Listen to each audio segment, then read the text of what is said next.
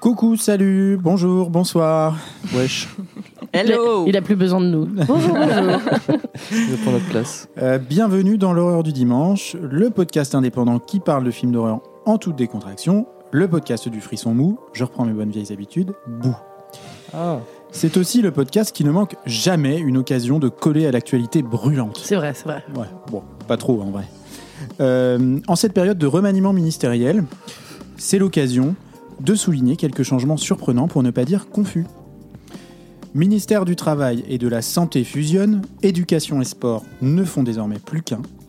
Encore un coup asséné sur le fémur fragile, malade, ostéoporotique, prêt à se briser, première référence à un des films de ce soir, de notre service public qui, genou à terre, tente de ne pas suffoquer et lutte pour la moindre bouffée d'oxygène hyperbare. Deuxième référence à un film de la sélection de ce soir. En perte totale de repères, nous avons tenté de sélectionner quatre films dont l'action nous situe proche d'une institution publique ou de celles et ceux qui les maltraitent. Et toc L'épisode du jour est donc un rapprochement hasardeux de films que chacun d'entre nous avions sélectionnés pour leur touche service public, entre guillemets avec les doigts. Notre sélection de ce soir est donc elle aussi surprenante, pour ne pas dire confuse. Ça va euh, Lola? Ouais, ça va. J'ai bien ton intro. Ouais, merci. Pour Merci. une fois. Euh, ça va Camille? Bah oui, ça va. Écoute, la culture est avec Rachida Dati, donc euh, on Donc- est content. Oui, bah oui. On est. Ouh Youpi On est ravis. Et Léo, ça va? Bah Toi ouais, Léo, t'es hein, furax toi. On est, on est ensemble euh, dans le, dans le public et pas dans le privé, nous. Euh, et à la technique, derrière sa console et ses boutons, il est comme un premier ministre à Matignon. Ses vœux pour 2024, c'est du son, du son, du son. Et de l'audience, de l'audience, de l'audience. ah oui. C'est Gabriel, Gabriciel, Astral, Brice. Comment ça va? Ça va, Brice? Euh, avant de commencer l'épisode du jour, euh, un grand merci à vous pour bah, les écoutes. Euh, on est désormais trouvable dans Apple Podcast, qui est quand même une révolution. Après euh, 19 épisodes, enfin c'est le 19e ce soir, donc bah, ça, veut dire que, ça veut dire que vous nous écoutez, et donc bah, on est toujours content d'avoir euh, de plus en plus d'écoutes, et on est aussi curieux d'avoir vos retours, donc n'hésitez pas euh, à mettre des commentaires. euh, à vous abonner, tout ça. D'habitude, je le dis à la fin, là, je le dis au début, parce que je me dis que Comme potentiellement, ça pourrait intéresser plus de gens euh, au début. Euh, On est trouvable dans les classements Apple Podcast. à Oui, oui, oui, Apple-. On était trouvable sur Apple Podcast depuis le début. Oui, bien sûr. Bah, tu sais, moi, je. Voilà. Euh, L'horreur du il dimanche. est humble. Moi non, moi pas du tout, donc pas de problème. L'horreur du dimanche, épisode 19, c'est maintenant. Et on commence avec le film de Lola. Lola, c'est quoi ton film? Moi, mon film, c'est Exit.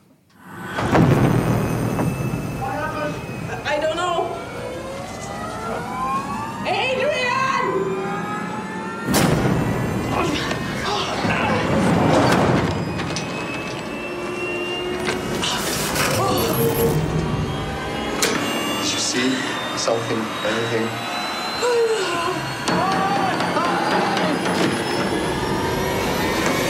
Are we gonna die here?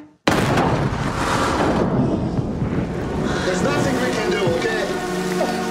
We have to share the oxygen in here, and right now the two of you are taking more than your fair share, so just calm the fuck down.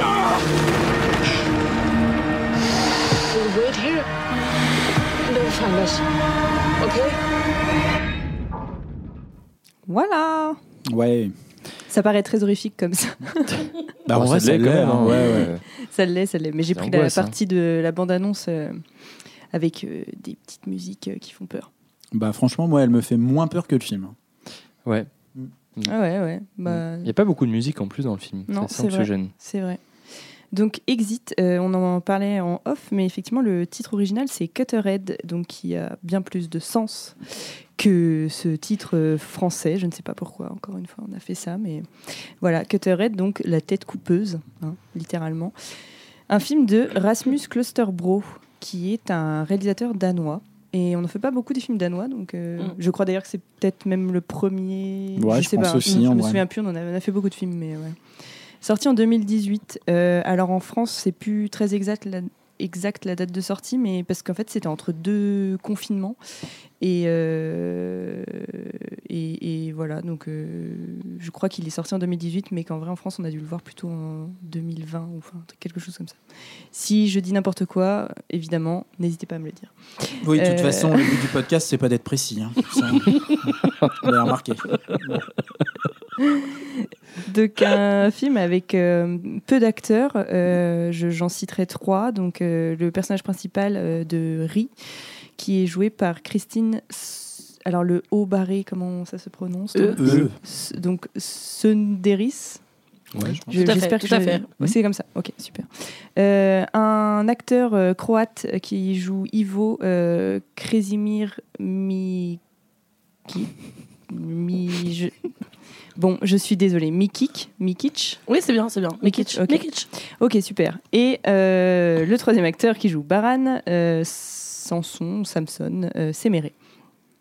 Voilà, pareil, je suis désolée pour vos noms et prénoms. hein. Euh, le film, euh, c'est, je vous préviens, il n'y a pas de monstres et tout comme à mon habitude. hein. Là, mais ça fait très peur pour, euh, pour d'autres choses. Donc moi, mon service public, ce sont ce soir les transports en commun et les travaux dans les transports en commun. Je sais pas. oui. Pécresse, si tu nous entends. Ouais, c'est le Grand Paris, là. hein. On te salue. La ligne Ouais. 8. Ouais. C'est le grand Copenhague. là, Voilà, c'est le. Copenhague Express. Donc, euh, donc on, on suit euh, Rie, qui est une journaliste euh, danoise, euh, une trentaine d'années, qui se rend sur le chantier du métro de Copenhague pour faire un projet euh, documentaire, on le comprend, euh, sur la coopération européenne. Donc un- une expression, voilà, bien brillante là. Euh, sauf que évidemment. Il arrive un pépin une fois sous terre et là c'est la tuile. Rie va se retrouver bloquée dans un sas de décompression, mais pas toute seule, avec donc deux ouvriers, Baran et Ivo, qui vont lui tenir compagnie. Donc euh, c'est à ce moment-là que le film va partir en, un survival euh, où les trois personnages vont essayer donc de trouver des solutions pour sortir de là vivant. Et évidemment, ça ne va pas bien se passer. Donc claustrophobe asthmatique, euh, voilà, prenez vos dispositions parce que Prenez votre ventoline à portée de main, là, parce que ça peut être très oppressant. Euh, il a failli, c'est un film qui a failli être dans la sélection de l'épisode 15, euh, donc sur les huit clos, je sais pas si vous en souvenez. Mais euh, c'est, je l'avais pas pris parce que je voulais un truc avec des monstres et avec Alexander Skarsgård. Donc, Ouais. donc voilà. Mais là, je suis hyper contente de vous en parler dans cet épisode. Je m'étais mis de côté parce que je savais que ce thème finirait par arriver. Donc voilà, Exit. Et d'abord, je vous fais un petit cours de géotechnique parce que le film est extrêmement pointilleux et vraiment très fidèle à, à la technique de construction du, du- du- du métro, en fait.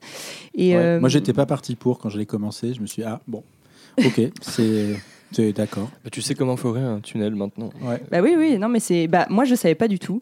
Et, euh, et du coup, ben, je- j'ai regardé quelques trucs. Il faut avoir quelques bases, je pense. Euh, parce que le titre du film, c'est Cutterhead, c'est c'est une- c'est un- c'est le terme technique de la partie avant de, de cette grosse foreuse euh, à tunnel de métro. Euh, Ah. Est-ce que vous savez comment se construit un métro, d'ailleurs? Parce que moi je ne savais pas. Moi j'imaginais des gens avec des pelles euh, à l'ancienne, mais euh, Bah non, mais éclaire-nous, Jamy. Euh, bah alors du coup c'est un tunnelier. Alors je crois que ça a un autre nom aussi, mais euh, j'ai regardé un petit tuto euh, français, ils appelaient ça un tunnelier. Donc c'est une machine d'environ 100 mètres de long, 10 mètres de diamètre et euh, qui pèse euh, un peu plus de 2000 tonnes. Donc c'est un gros bébé. Ouais, moi, comme ça, quand tu dis tunnelier, je pense à un animal qui s'approche d'une taupe. C'est moi l'image c'est le truc dans les indestructibles à la fin là l'espèce Ah oui. de, bah, de taupe euh, qui sort euh, Bah oui, avec oui, une exactement. Mais Voilà. ça, Ça ressemble, à ça ça ressemble à ça. Ouais. voilà tu vois Et ça a quasiment le même but. hein. Ça a euh, essentiellement trois rôles. euh, donc de découper les sols, d'évacuer les terres à la surface et, en- et alors là c'est stylé de poser même le revêtement Ah oui, Définitif en du béton, tunnel. là, ouais. ouais, Ah ouais. en béton armé. Non, c'est extrêmement on comprend pourquoi la ligne 15 ne verra donc jamais le jour Voilà. Et tunnelier est en voie de disparition. Et donc la tête coupeuse, la cutterhead, c'est la partie euh, avant du tunnelier. Donc c'est une énorme roue qui va tourner sur un axe euh, avec, euh, avec des dents, des lames, voilà, et euh, à laquelle on va appliquer une pression pour assurer la stabilité euh, du terrain. En fait, et Mm. Bon, voilà, c'est tout pour le moment technique. Mais en fait, c'est hyper important parce que moi, pendant tout le film, euh, je me suis demandé euh, pourquoi on était, je vais vous le dire, dans un sas de décompression. Et effectivement, ça se passe dans une, aussi appelée une chambre hyperbare. Et en fait, c'est pour pouvoir accéder à cette partie de la machine sous pression.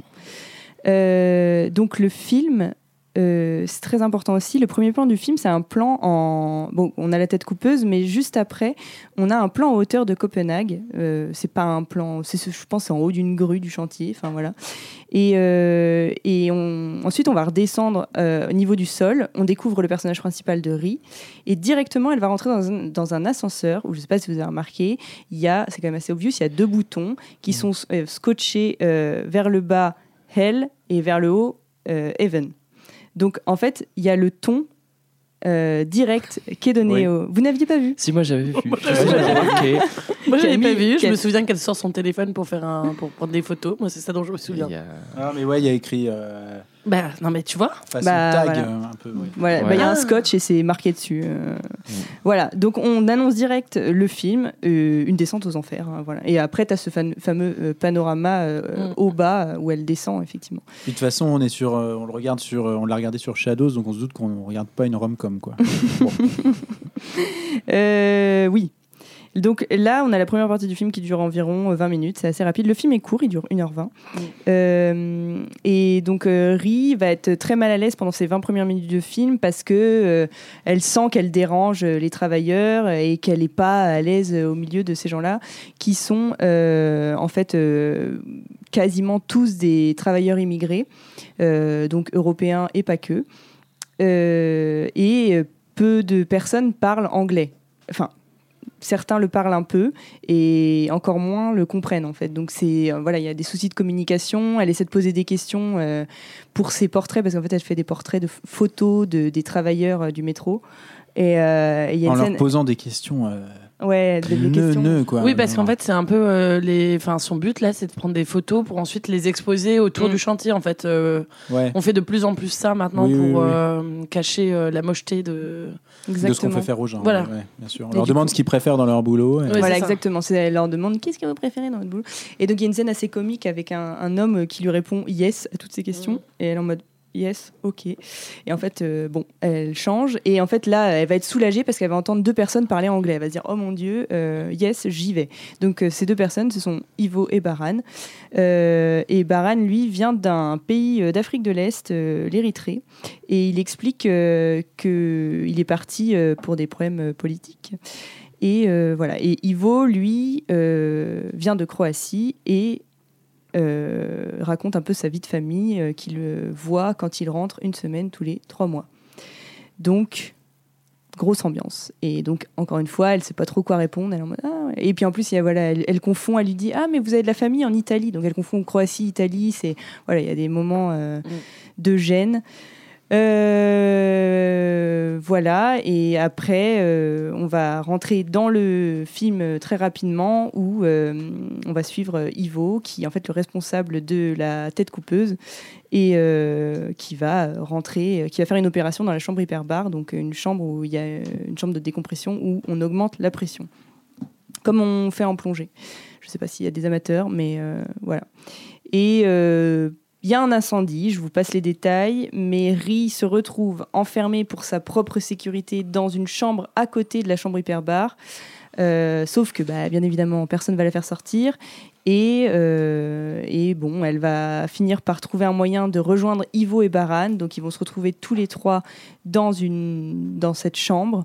Euh, tout est tourné vraiment dans un vrai sas de décompression. hein. C'est, alors c'est, ils ont les mêmes conditions que sous terre pendant le tournage. Alors, je ne sais pas s'ils sont vraiment sous terre, mais en tout cas, tout a été euh, reproduit euh, euh, comme dans le réel. Et, voilà, donc c'est à partir du moment où le film part dans une horreur absolue, parce que là c'est Ciao Bai, la solidarité et l'amour pour autrui, c'est la loi du plus fort et du plus malin. Et voilà, moi je suis contente de vous avoir fait voir fait voir ce film, oui c'est ça, Euh, parce que euh, je le connaissais pas du tout et j'ai j'ai beaucoup aimé l'histoire déjà, le propos politique du film, je vous laisserai en parler. Et, voilà, et la satire horrifique d'un monde blanc nord-européen. euh, voilà, encore une fois, cette solidarité de loin et vite fait pour la condition des migrants. Et voilà, il y a un rappel évident à l'enfer de, de Dante. Et, euh, et- voilà, moi j'aime beaucoup, euh, juste un, petit point de vue technique, comment la caméra va exploiter chaque centimètre cube de l'espace, parce que on est très très enfermé. hein, et d'ailleurs, l'espace se rétrécit. euh, et ça décuple le, le sentiment d'angoisse après. Et voilà, moi, je, c'est, un film poisseux, boueux, c'est qui part un peu en docu au début, puis qui se transforme en fiction. Et voilà, je je sais pas ce que vous en avez pensé. Moi, c'est un film que j'ai beaucoup beaucoup aimé. Bah ouais. hein. Enfin, moi, franchement, euh, gros coup de cœur. Enfin, j'ai. Ouais. j'ai- Oh, c'est débile de dire ça. 5 étoiles. Gros coup de cœur. Euh, non, mais. Mais j'ai- moi, j'ai adoré le film. J'ai adoré le film pour deux raisons.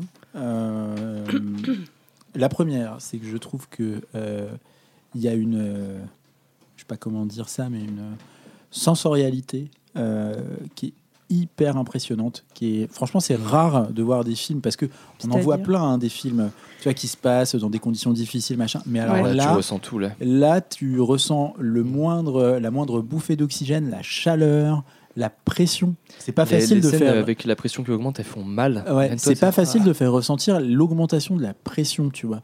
Euh, et là, je Ouais, trouve qu'on Là, ressent. on a un petit tympan qui pète. Ouais. Donc Ah, c'est un film rapide. que je trouve hyper physique, tu Mm. vois, Euh, hyper physique, hyper sensoriel, euh, avec qui est- avec pas beaucoup de moyens.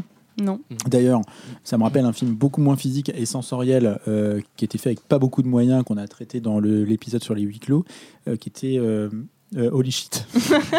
Bah, moi, j'allais dire que ça m'avait aussi euh, sur le côté euh, inside de chantier. Ah, bah Euh, oui, c'est vrai. voilà. euh, Mais moi, ça, moi j'ai c'est la trouvé ça. version réussie, quoi. Voilà. Merci. Mais, mais je l'ai trouvé euh, extrêmement réussi euh, d'un point de vue de, de son dispositif. Voilà, pour le coup, Mm. c'est vraiment très très. Alors, il y a plein de, de procédés euh, un peu. Il y a des effets sonores, il y a, il y a et la manière de filmer les gens. Il y a une fascination. Enfin, je sais pas. Il y a, il y a énormément de transpiration. Genre Oui. elle, quand la température monte dans le petit local 50 médical dans lequel elle se retrouve, Mm. tu vois, il y a un truc euh, Mm. qui est un effort, une emphase qui est vraiment mise là-dessus euh, pendant, euh, pendant le film. Ça, c'est le premier aspect que j'aime beaucoup. Le second aspect euh, que j'aime beaucoup euh, dans le film, c'est bon, euh, probablement sa dimension un peu plus euh, bah, politique hein, qu'on voit Mm. avec finalement des, des, des, des enjeux de survival qui sont pas du tout placés là où, il doit, où on s'attend à ce qu'ils soient dans un survival. C'est-à-dire que euh, je trouve que les, il n'y a pas de comment dire. D'habitude dans un survival, les personnages s'en sortent grâce à de l'ingéniosité. On se dit Mhm. qu'est-ce qu'ils vont faire, comment ils vont faire pour s'en sortir? Et Il y en a, il y en a toujours un qui a une super idée, tout ça. Là, il n'y a pas de super idées.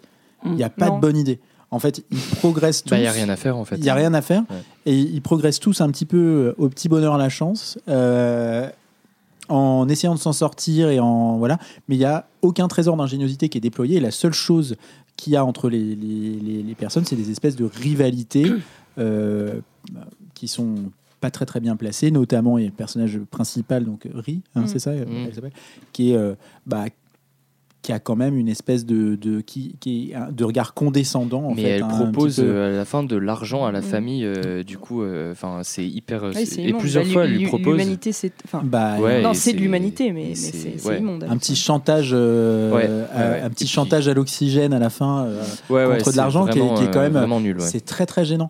Et, et le fait qu'un survival avance sur ces mécaniques-là, je trouve ça. Enfin, moi, je Mm. l'avais pas vu comme ça encore le, le- le- le genre du survival en tout cas. Donc voilà, moi j'ai trouvé ça vraiment super. euh, pour ces, pour ces deux raisons. Euh, voilà. Maintenant, j'ai monopolisé la parole. Euh, effectivement, film surprenant. Moi, je l'ai trouvé effectivement très beau déjà. Il y a une photo, effectivement, effectivement 36 fois. Il y a une photo quasi documentaire euh, qui Ouais. plonge tout de suite, euh, qui nous plonge tout de suite dans, dans, dans le sujet. Mm. Euh, je trouve aussi que c'est vraiment. Merci pour ce petit point technique parce que moi j'ai vu avec Ouais, des ouais. sous-titres anglais, alors autant dire que j'ai rien compris aux, enjeux important. techniques. Mais euh, il y a euh, quelque chose de bien, c'est que justement, je trouve que le réalisateur a fait ce choix de d'être très technique, mais ce qui est la réalité en fait sur un chantier de Mm. De ce type d'ouvrage, euh, voilà, on- enfin, où c'est euh, des enjeux euh, qui, euh, si on connaît pas de vocabulaire, on est perdu. Ouais. Euh, et ça, ça m'a plu. Euh, j'ai bien aimé. Moi, j'ai j'ai trouvé que c'était très intéressant aussi le personnage de Ri. euh, ou Rié, je sais pas trop, mais enfin de Ri, euh, qui euh, Ouais, moi j'avais pour le coup mais- euh, reprend euh, des caractéristiques vraiment. Enfin, moi je trouve que c'est bien parce que dès le départ, euh, en fait, elle est pas à sa place. D'abord en tant que femme, Mm. dans le sens où euh, bah, il y a des allusions au fait qu'elle n'a pas sa place euh, dans cet Ouais. endroit et tout ça. Euh, ce qui fait que bah, on a pas mal d'empathie pour elle. On se dit allez, euh, il faut Mm. le faire, ce, ce reportage, c'est pas évident, euh, machin et tout. Mais en même temps, moi dès le début, elle m'a agacée on parce qu'elle a une espèce de naïveté. Mais puis c'est faux. Enfin, on sent. elle a- une- en fait, elle a, elle a vraiment, moi je trouve, un truc euh, très bobo, euh, mais Ouais. que je dis ça, je suis bobo, on est tous bobo d'un autre. hein. Euh, c'est juste que elle, arrive, en fait, elle veut parler de grands enjeux, euh, donc c'est-à-dire qu'elle pose beaucoup la question de ce que les ouvriers ressentent du fait de s'inscrire dans un grand projet européen qui va leur survivre et tout ça. Mais c'est un peu bizarre de demander ça. Enfin, c'est un peu comme si à l'époque euh, des pharaons, on allait voir euh, les esclaves qui traitent, euh, Mm. enfin, qui, qui construisent euh, les pyramides en leur disant ouais. c'est beau, hein. Enfin, T'en je penses suis- quoi Voilà, exactement. Une merveille du Et monde. Et c'est en fait un décalage, euh, voilà, qui au début est un peu de la naïveté, qui en fait euh, confirme euh, au white privilege très rapidement aussi, Ouais. Mm. Euh, et, euh, et qui se confirme euh, dans la situation euh, bah, d'extrême tension dans laquelle elle, euh, elle se retrouve, Ouais. où là elle abandonne euh, bah, tous ses idéaux Ouais. de, un peu bien pensants pour en fait être dans la bah oui, dans un truc assez violent et, et sur la revendication effectivement de sa différence avec euh, Baran notamment, euh, bah, c'est que elle, elle a de l'argent alors que lui il en a pas. Ouais. Et elle lui fait bien peser et comprendre Oui. euh, assez vite dans le film en plus. hein. Et, oui, et en même temps, au début, on se, enfin, moi, il y a des moments où on se dit, ah, c'est, c'est chouette quand même, parce que justement, par, un- par ce procédé-là, il arrive quand même, euh, enfin, le réalisateur arrive à parler de certains sujets comme euh, les travailleurs détachés européens, Mm. euh, qui- où c'est quand même une forme de déracinement, euh, de choix euh, durs à faire et tout par rapport à la famille, etc., comme tu le disais Mm. très bien. Et puis, il y a la question de l'exil, évidemment, euh, qui est du posée. travail des, ouais, des sans-papiers parce que Baran n'a pas euh, enfin c'est un travailleur euh, illégal euh, au black en fait Oui, euh, tout on à fait. comprend aussi dans le film assez rapidement et qui est tenu par une dette euh, vis-à-vis de sa famille. Euh, et dette qui pour lui euh, semble colossale, euh, euh, enfin Mm. infranchissable et tout, alors qu'en fait c'est euh, 8000 euros. Ce qui reste une somme d'argent, mais qui n'est pas, euh, enfin je veux dire, euh, indépassable pour un Européen. quoi. Mm. Ouais. Et ça, c'est quand même assez Mm. fort. Mm. En plus, effectivement, d'un point de vue de la mise en scène, euh, il y a une dernière séquence, je ne dévoilerai pas ce qui se passe, mais il y a une dernière séquence qui est euh, incroyable. Enfin, moi, je l'ai trouvée vraiment très belle. Ça m'a fait, je pense que, bah, évidemment, euh, en termes de référence d'horreur, il y a euh, The Descent. Ouais. Ouais. Euh, et on est dans une espèce de beauté. euh, Enfin, c'est un peu The Descent, mais moins mise en scène. Ouais. plus brute. Euh, donc, euh, vraiment très chouette. Et puis, c'est court en plus. Donc, euh, Ouais. ça, c'est bien. Ouais. ça c'est Enfin, il ouais, pousse pas. ouais. Parce que effectivement, moi j'ai eu un peu peur quand ils sont enfermés dans le bidule parce que là ça se transforme un peu en escape game et je me Mm. suis dit, ah non. Ouais. Bah non, mais ouais, voilà, mais moi j'avais peur du truc, concours d'ingéniosité comme Oui, euh, tu vois oui. tu peux le voir ah, Tire la molette, laquelle il y en a ouais. 36. Enfin voilà, moi je me suis dit, ah non, on est reparti Ouais. là-dedans et tout. Et là, en fait, pas du tout. Il évacue Ouais. très vite en fait. Mais euh, ce qui, est, ce qui est top dans la mise en scène, c'est que tout est bien pensé. euh, L'approche, euh, où, où c'est vraiment filmé et mis en scène quasi comme un documentaire, euh, caméra épaule, ou assez peu d'artifices, de lumière extravagante, etc. c'est très proche du réel, quoi. Et à la fin, il y a cette séquence d'un seul coup où euh, ça, ça dézoome en arrière. Et là, en fait, bah, tu t'en parlais tout à l'heure. Euh, T'es en studio, en fait. Enfin, Mm. clairement, tu comprends. Alors que pendant tout le film, t'as été avec euh, les personnages euh, enfermés du coup dans cette foreuse et là d'un seul coup euh, bam et c'est Ouais. hyper maîtrisé j'ai trouvé ça trop trop bien ce passage Ouais. Mm, mm. Ouais, il y a Ouais. des très jolis plans. comme une espèce de de moment de recul, tu Mm. vois, sur, euh, sur ce qui tout, vient de, de se passer Mm. et sur ce qui est en train de se passer, qui nous offre Ouais. pour nous asséner, je trouve, une, une ultime séquence euh, Mm, mm, mm. après, euh, enfin une ultime séquence que je dévoilerai pas parce que pour le coup c'est un peu dommage, Mm. mais qui est là glaçante. Enfin Ouais, moi qui ouais, ouais, euh, c'est vraiment, qui même plombé. les- les- et c'est là que tu vois aussi tout le travail sensoriel du film sur les corps euh, la boue la, la vapeur qui se dégage à cause de, de la différence de température Ah oui, je pense Et que là, Thomas, tu parlais de la là, fin comme fin, ça. toi, du coup. Oui, Après en fait, ça. Ah, la fin, en- fin, en fait, fin, en fait, fin, moi, je, je parlais de, de- de- du Après. moment de la scène dont on parle, où Mm. qui, Ah oui, qui est oui, tourné oui. en studio, Oui, oui, oui. où Ah il y a l'utilisation d'un Ah ouais. respirateur, hein, qui est un objet qu'on nous présente dès le début Mm. du film, Mm. euh, et donc qui est, qui est là pour le coup effectivement en studio et qui, qui est un peu ouais, qui est anormalement longue comme séquence par rapport à, à ce qu'on vient de voir et qui est anormalement euh, comment, qui, qui se prolonge et qui, Qui est juste euh, avec des jeux de regard en plus. qui est, qui est assez, assez silencieuse. Oui. Je crois qu'il y a un petit peu de musique. Enfin, c'est euh, c'est un, peu, ouais. un peu le seul moment du film où on est film. bercé juste par le son. Mm. Euh, et tout se joue dans l'attitude des deux personnages les uns Ouais. par rapport aux autres. C'est quasiment c'est muet. Mm. Et, euh, et là, pour le coup, c'est voilà, c'est une scène, je trouve, où on a un petit peu de recul sur ce qui est en train de se passer, sur ce Mm. qu'on vient de voir. Et c'est là qu'on comprend l'horreur de la situation. Ouais. Mais qui va au-delà de l'horreur de simplement être enfermé sous le sol, qui est déjà un Mm. truc horrible mais euh, qui, qui voilà qui Oui. dépasse c'est là qu'on comprend en fait enfin qu'on comprend on l'avait déjà compris mais Ouais. qu'on a le temps de contempler les enjeux sociaux qui se sont joués euh, devant nous et se dire ah ouais quand même enfin Mm. tu vois il y a un truc vraiment euh, poisseux là-dedans Ouais. Euh, Et il y a pas mal euh, de. Il y a un gros travail sur le son aussi. Euh, on le disait tout à l'heure par rapport à la pression et tout ça. C'est vraiment très ingénieux. Moi, je trouve euh, le moment où elle se bouche le nez pour. euh, Enfin, un peu Ouais. comme. euh, Oui, les on- scènes de compensation. pour. euh, ouais, par rapport Ouais. aux oreilles, etc. Où d'un seul coup tout est étouffé. Enfin, Mm. ça nous met aussi dans cette. euh, Ouais, moi, j'ai eu mal aux oreilles. Euh, j'ai trouvé ça vraiment très chouette. euh, Pareil pour le- la gestion de l'oxygène et tout. Enfin, le film est vraiment pesant en fait quoi, quand tu le regardes franchement. ouais, ouais, t'es- Ouais. T'arrives pas à respirer. non, mais c'est chouette. Mais il y a plein de. Et comme Thomas disait, t'es- on te- il y a le. Le, le- comment ça s'appelle le, le truc à oxygène Le respirateur. le respirateur voilà ouais. qu'on te présente dès le début Et en fait il, il te présente tout son film en, en trois minutes hein, vraiment Mm.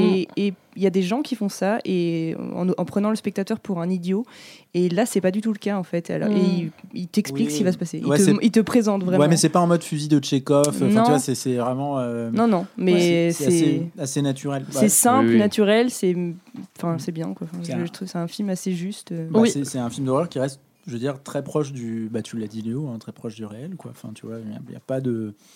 Il n'y a pas d'extravagance de mise en scène, il n'y a pas d'extravagance de. Il n'y a pas de débauche de moyens. C'est un film euh, qui Ouais. parle d'un truc horrible en, en le regardant de manière horrible. Enfin, je sais pas, moi Ouais. j'ai- trouvé ça euh, waouh. Enfin, tu vois, c'est- c'est c'est simple, mais c'est très rare en fait de voir ça comme ça. Donc, euh, bah, franchement, Bravo. regarde. Ouais. Ouais. regardez-le il est sur Shadows en effet Euh, ouais, ouais. On ne pas connaît toujours pas le nom de, du ou de la ministre des Transports, donc euh, on lui enverra une copie aussi. Oui, bah, bien Mm, sûr. pour. Peut-être à euh, Valérie. Pécresse aussi. Ah ouais, bah j'aimerais bien. Ah bon, on va pas repartir là-dessus parce que je sors du métro. où Il y avait une bagarre, figurez-vous. Et une bagarre ah dans bah, le métro. Carrément une bagarre. Ah bah, Tout- de mieux en mieux. ah bah, voilà autre chose. De mieux en mieux. Euh, et donc, euh, eh bien, je crois que c'est tout euh, pour Exit. On va passer au film suivant.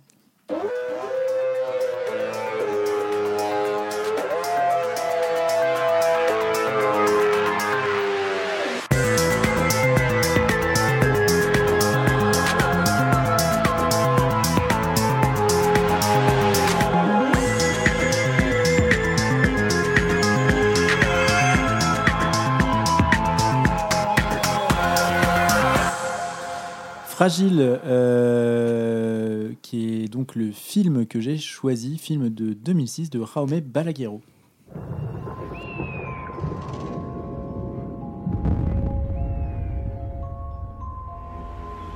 I'm sorry about the short notice. One of our staff took unexpected sick leave two nights ago. I honestly didn't think we'd have to replace her.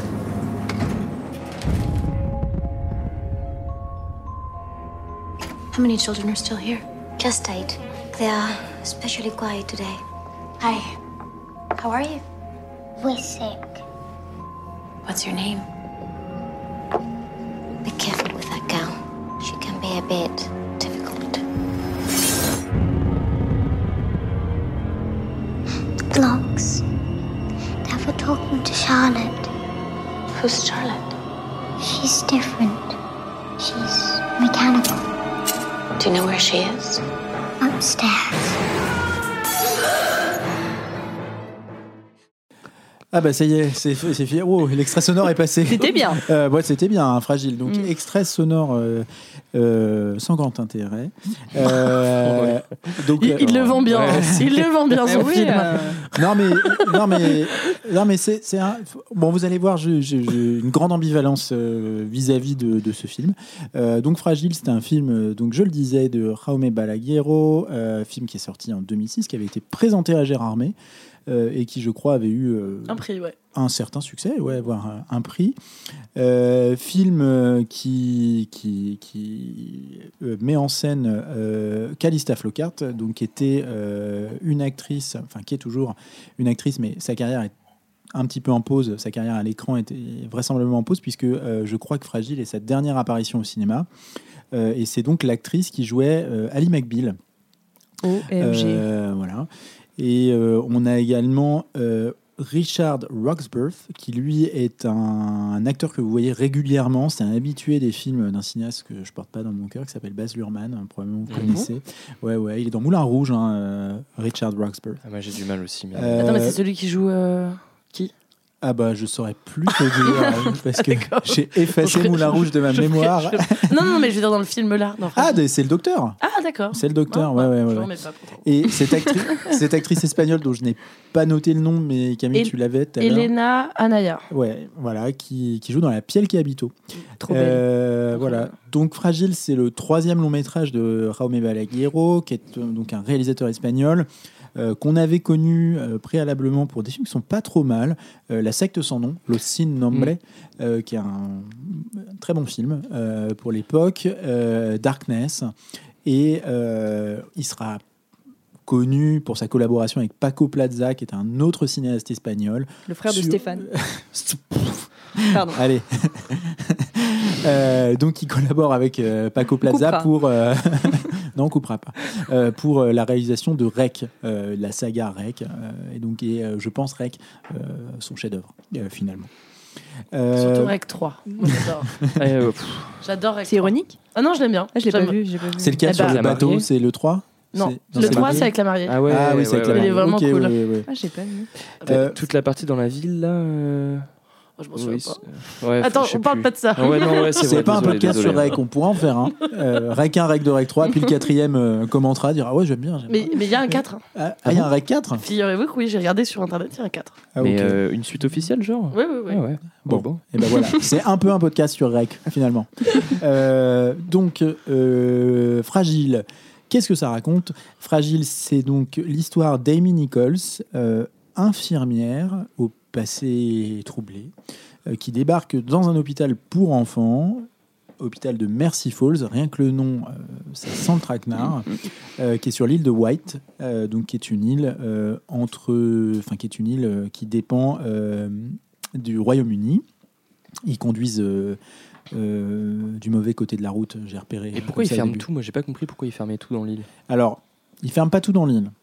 Euh, donc je vous le disais, elle je, vais, je vais y revenir. hein. Elle débarque euh, donc dans un hôpital pour enfants et donc le traquenard semble en fait évident puisque euh, Amy est engagée pour remplacer une autre infirmière qui est partie en panique peu de temps avant à cause d'une enfant mécanique, Charlotte, qui semble squatter le deuxième étage insalubre de l'hôpital Hmm, déjà, il y a un petit red flag. et hanter le service de pédiatrie en communiquant avec les mômes par l'intermédiaire de cubes. Bon. Euh, donc Va-t'en, en ça fait. sent le ça sent le tracos. Euh, donc jusqu'ici tout va bien, mais alors là où les choses semblent se gâter, c'est lorsque petit 1, euh, l'hôpital est sur le point de fermer pour cause d'insalubrité. Ah. Vous voyez ce qu'on fait de nos hôpitaux Euh, hein Bah, en même temps, il y a des fissures dans non, tous les murs, Ils alors évacuent évidemment. l'île entière, non Non, non, Bah, non, ils évacuent l'hôpital. L'hôpital, Ouais, ouais. ils vont Putain, dans un autre hôpital, compris, sauf hein. qu'ils sont bloqués parce qu'il y a un accident. Voilà.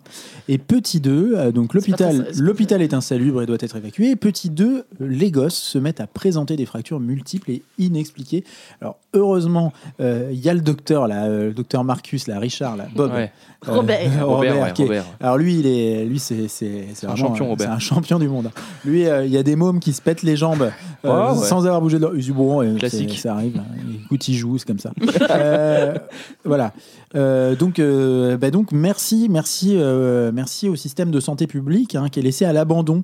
Hein, on laisse des enfants euh, dans un hôpital, euh, au second étage duquel il y a euh, bah, une espèce de créature qui hante les lieux et surtout Mmh, des bouts de verre probablement par terre. des bouts de verre par terre.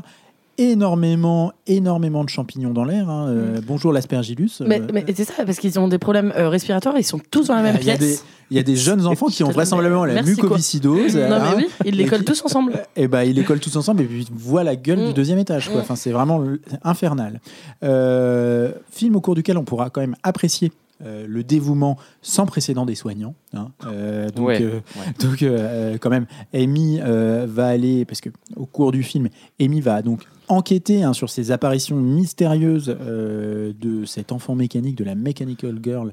Euh. D'ailleurs, j'ai- je fais que de penser à Madonna euh, pendant que je disais- Mechanical Girl. Girl. Ouais, je pensais à Material Girl. Tu sais, j'avais la, la chanson.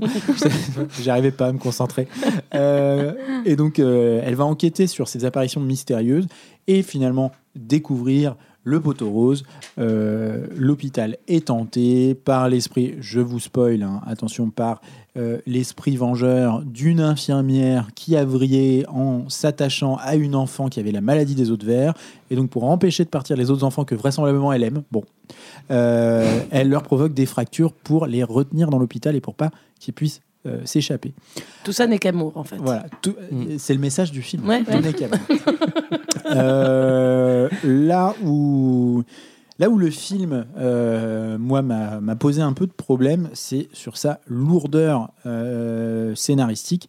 C'est un film qui sort en 2005 ou 2006, quelques années après l'adaptation américaine euh, de Ring, euh, qui est sortie. Enfin, même après la sortie de Ring, hein, d'une manière générale. Et donc, c'est un film qui joue un petit peu sur les mêmes tropes scénaristiques, hein, c'est-à-dire euh, bah, un personnage finalement étranger à une situation euh, très suspecte qui débarque, qui prend connaissance euh, euh, des différents éléments euh, fantastiques qui s'offrent à lui, et puis plutôt que de, de, de s'en remettre à son bon sens et de se dire, bon, bah, vraisemblablement c'est craignos, il faut alerter tout le monde, euh, il se met à enquêter en passant par des espèces de voyantes, de, enfin, il y a tout un tas de personnages, une galerie de personnages qui sont un peu des personnages classiques qu'on voit dans ce genre de film, qui interviennent, qui n'ont pas un grand intérêt pour faire progresser l'histoire. Donc voilà, c'est un film qui, je trouve, s'embarrasse d'énormément de lourdeur scénaristique, une écriture qui n'est pas toujours très très bonne, euh, qui a quand même euh, pour gros handicap de faire jouer beaucoup d'enfants euh, qui jouent pas très bien. Qui jouent mal, hein. Ouais, voilà. Et euh, Faut le dire. non, mais c'est vrai. Il joue mal. hein. Désolé, film. là, euh, mais- qui a pour lui, qui a pour lui euh, un monstre inquiétant, comme on le faisait à l'époque, hein, euh, un fantôme un peu inquiétant, et qui colle quelques moments de frousse un peu à l'ancienne, je trouve. Moi, ça- Ouais. c'est vraiment un Mm. film qui m'a rappelé le film d'horreur classique euh, des années 2000 à 2008. Quoi. Enfin, tu vois, c'est c'est vraiment le film que, que j'aime bien louer. euh, euh, En VHS. en- ben non, mais en DVD. genre, ben non. Moi, je peux pas dire ça. Je peux pas, je peux pas dire euh, qu'on louait en vidéoclub en VHS parce que c'est pas vrai. Hein, j'ai jamais loué de VHS de ma vie, mais euh, qu'on louait en tout cas en, en DVD et, et qu'on se matait euh, le soir avec des copains. Et Fragile, moi, allez, je l'ai vu dans ce contexte-là la première fois, peu de temps après sa sortie. C'est un film qui m'avait euh, qui m'avait marqué en, positivement à l'époque. Euh, je l'ai sélectionné pour, euh, pour revenir un petit peu là-dessus, pour essayer de, bah, de déconstruire un peu cette image que j'avais de ce cinéma-là. Ça a fonctionné. Et, et, et, et surtout, je l'ai revu parce que c'était l'occasion de parler de Raume Balaguerro, qui est un cinéaste que j'ai longtemps cru que j'aimais. Euh, Oh, bah non, mais C'est la désillusion. mais non, mais ouais, c'est un peu. Ah mais non, c'est un ouais, peu. moi, je mais oui. trouve dur. Mais, Moi, je mais te tu sais, c'est à l'épisode, c'est à l'image du service public. Ah, Tu vois ouais, de C'est- la désillusion. Ah ben oui, Ouais. tu vois, je suis, je suis le premier concerné. La nostalgie de je quand suis- ça marchait bien. Bah ouais, c'était mieux avant. voilà. Euh, et, et non, non, et, et Raume Balaguerro, qui était un cinéaste, un cinéaste que je, je pensais aimer. Alors, j'ai essayé d'étayer un petit peu euh, ce segment sur Fragile en regardant des interviews de ce type-là, de machin. Alors, à part vous dire qu'il a un français qui est excellent, je peux pas vous dire grand-chose d'intéressant sur sa vision du cinéma. Il n'y a rien qui m'a marqué. Euh, à part dire qu'il aime bien faire des personnages féminins parce qu'il trouve que les femmes sont plus complexes que les hommes. Bon. Et, euh, et qu'il trouve que. Euh, euh, qui trouve qu'il aimerait bien se réincarner en loup-garou. Voilà, c'est deux Ah, mais trucs. c'est Ah, mais littéralement j'adore. Twilight, quoi. Ouais. mais moi j'adore ce mec, il faut Euh, que je le rencontre. Non, mais voilà, il dit ce genre de truc, bon, et il a pas de. pas non, mais pourquoi pas Mais c'est juste qu'il a pas vraiment de, de trucs intéressants à raconter de ses films Mais à chaque Est-ce fois. que quoi. nous, on a des trucs intéressants à raconter Bah non, non. non. Bon, Mais bon bah voilà. Euh, quittez-nous Bon, bah, bah, maintenant, salut, c'est ouais, c'est la fin du bah, podcast. bonne, bonne semaine, au revoir. Euh, mais donc voilà, Raume Balaguerro qui m'a qui m'a en fait récemment déçu avec son dernier long métrage hein, euh, qui était Vénus, Euh, un film euh, qui un film d'inspiration Lovecraftienne qui se passe dans un décor urbain, euh, dans un immeuble et qui met en scène encore une fois un personnage féminin en proie à un passé difficile qui doit lutter pour s'en sortir face à une espèce de pègre locale. Ça se passe à Madrid. Donc le film a un bon pitch et pas très très bon en fait hein, dans son déroulement et dans son écriture et dans son cette espèce d'écriture scénaristique avec plein de poncifs, plein de passages obligés. Et en fait, il y a toujours ces, ces trucs très très lourds dans son cinéma. Il fait aussi un très mauvais film euh, juste après Fragile qui s'appelait, Muse. Euh, voilà. Il a fait Malveillance, qui est pas mal. Malveillance, c'est pas mal. Ouais. Ouais. Ouais, Bah, Rex, c'est très bien. hein, Mais, Oui. mal- malve- mais bon, voilà, Malveillance, c'est pas mal, effectivement. Sur le veilleur de. Le, Oui, le gardien d'immeuble. Voilà, gardien À. Madrid aussi, je crois que ça se passe. Voilà, donc c'est un petit peu euh, fragile, c'est un petit peu la désillusion, c'est un peu voilà, c'est un peu la tristesse pour moi euh, parce que ça m'a renvoyé euh, à une période de ma vie où, où je trouvais ça super et puis maintenant je trouve ça vraiment moins Bah, super. écoute, Voilà. c'est super.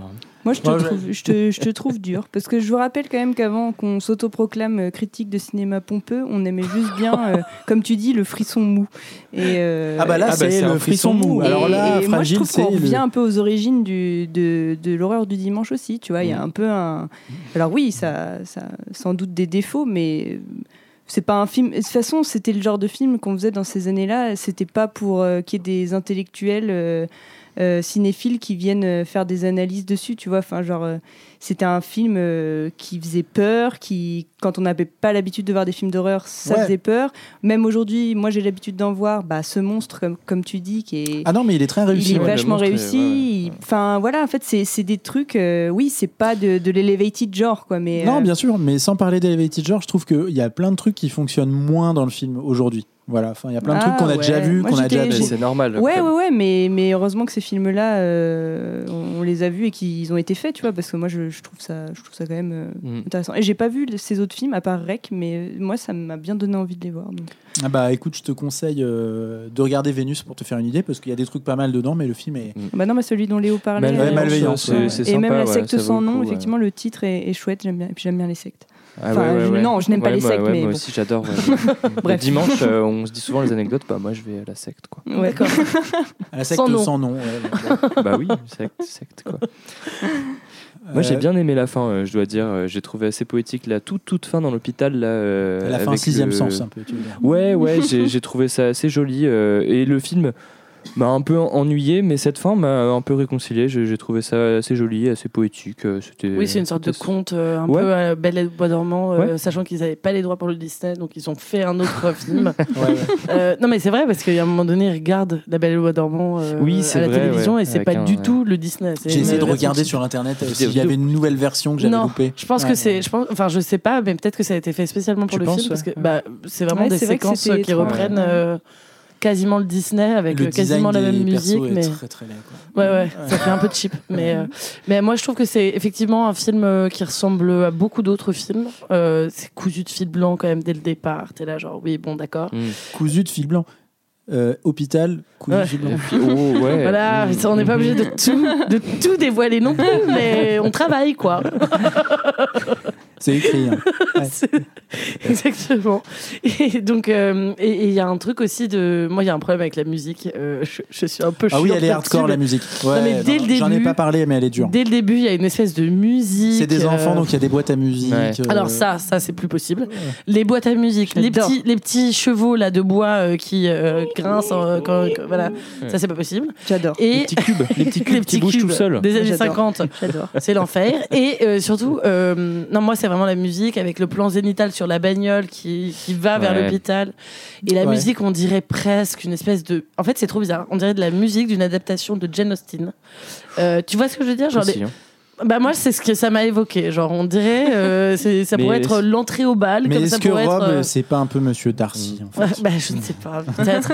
mais, mais donc ça, ça m'énerve. Et, et, euh, les, le coup des, des cordes, euh, dès que il y a euh, un truc qui va faire peur, c'est pas possible. Tu vois, les violons Mm. qui se mettent en, en route, là. Ouais. T'es là genre, oui, bon, d'accord. Les Ok. violons qui violonnent. dans Après, tous les sens. c'est- Il y, a- il y a des trucs rigolos. Euh, moi, je trouve que c'est pas assez gore. Euh, ça pourrait être beaucoup plus Mm. vénère. Enfin, les fractures. vrai. Moi j'ai ça pourrait être eu euh, beaucoup un plus peu. euh, terrifiant. Tu vois, je me Mm. suis attendu à ce que le film monte crescendo dans le gore quand il y a Mm, euh, ouais. Roy, du coup, le gardien un peu de l'hôpital Ouais, qui se fait lui, euh, trucider. qui fait tout en même temps. Ouais, qui bah, joue pas bien il- non plus, hein. Non, mais il- et à ce moment-là, je me suis dit ah tiens là, ça va peut-être partir euh, vraiment en mode euh, massacre et tout quoi. Et en fait, ça fait un peu un soufflé aussi. C'est un peu euh, gentillet. Euh, Les enfants vais- sont pas assez maltraités. C'est ça que tu voulais dire Oui, Camille. euh, Dis-le. Mais non, mais le personnel de l'hôpital est insupportable en fait. Et du coup, j'aurais bien aimé qu'ils Oh, se fassent ils tous font ce qu'ils massacrer. hein, tu sais. hein. Ils font ce qu'ils peuvent.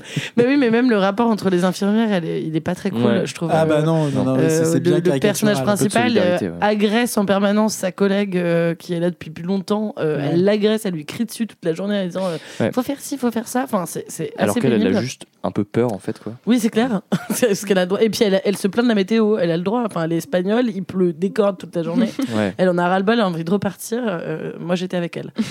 et, et je et oui. Alors ma dernière critique qui va faire hurler parce que je sais que c'est très snob. Moi, j'ai eu un peu l'impression aussi en termes d'image euh, de regarder un téléfilm.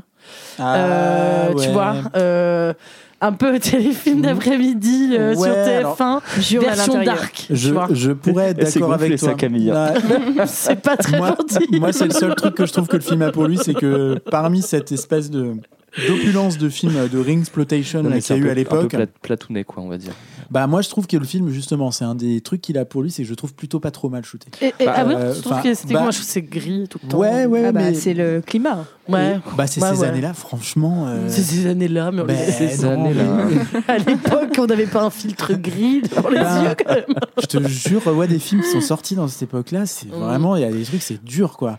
Et, et celui-là, je le trouve, je trouve qu'il Bon, sort on a un vu peu. Twilight hein, quand même récemment. Le premier, il a un filtre bleu pendant tout le attends, tout le- Twilight, c'était pas un film d'horreur. Tout le monde sait qu'on a fait ça pour, pour, pour l'argent. tout le monde le sait. Hein, Qu'est-ce qu'on en a gagné C'était un partenariat. rien du tout. Une fois, pas deux. hein. Non, mais euh, je, je, non, je, moi je trouve qu'il est plutôt pas trop mal shooté. Mais c'est c'est un peu plat, ouais, c'est un peu plat tout de même, Mm. ouais. Oui, puis tu vois, il y a des trucs. Bon, il y a quand même des poncifs. Tu le disais, euh, le, le coup, on, on a déjà vu ça 600 fois. Le coup de, il faut aller chercher le dossier dans le truc des archives. Ah oui, je n'en peux plus. Moi j'adore ces on j'adore. avec on les cherche le coupes un peu rapides, Et alors, ce ils cherchent. Et alors, ce qui est génial, ce qui est absolument génial et complètement con dans- à ce moment-là, c'est que du coup, il regarde le dossier de la gamine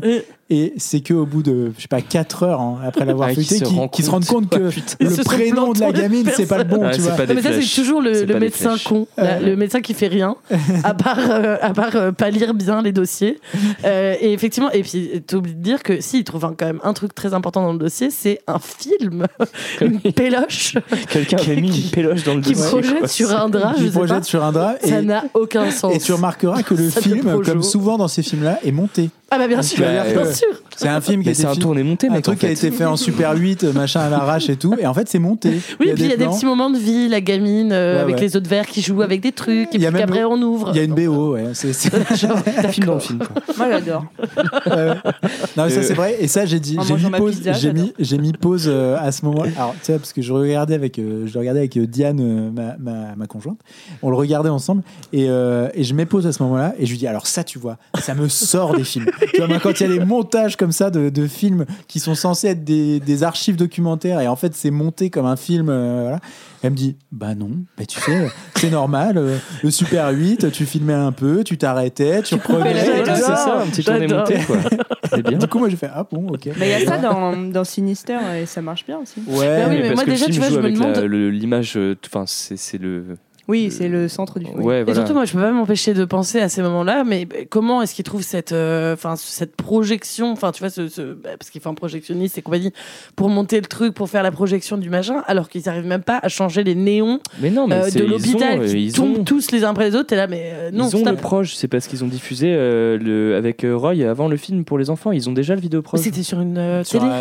Mais une non. cassette. Ah hein. bon C'est une cassette. euh, ouais, non, ouais. vous ne m'aurez pas, vous ne projetée. m'aurez pas, Léo. Je Vous ne te jure que c'était vidéo projeté. On va revoir le film. Je Ouais. crois que c'était vidéo. Mais oui, c'est le vieux Ah, projecteur là. bon, Ils bah, réutilisent le vieux Ah bon, bah alors si c'est le cas, mais pas. Euh, tout Ah, est logique. ah, Euh, le film est bien Tout scénarisé. c'est pas cousu de fil blanc. Non, mais. Et, et c'est marrant, Lola, tu parlais de Sinister. Et c'est vrai que Sinister, ça sort en quelle année Là, je regarde vite fait. Euh, vers check. 2010, un truc comme ça, non? Euh, et, et je trouve que c'est. euh, Sinister, c'est un peu le, le haut du panier hein, de, de, C'est trop bien. de Ouais. ces films-là. 2012. 2012, ouais, c'est ça. C'est un peu le- de, de, de ce format de film, un peu. hein.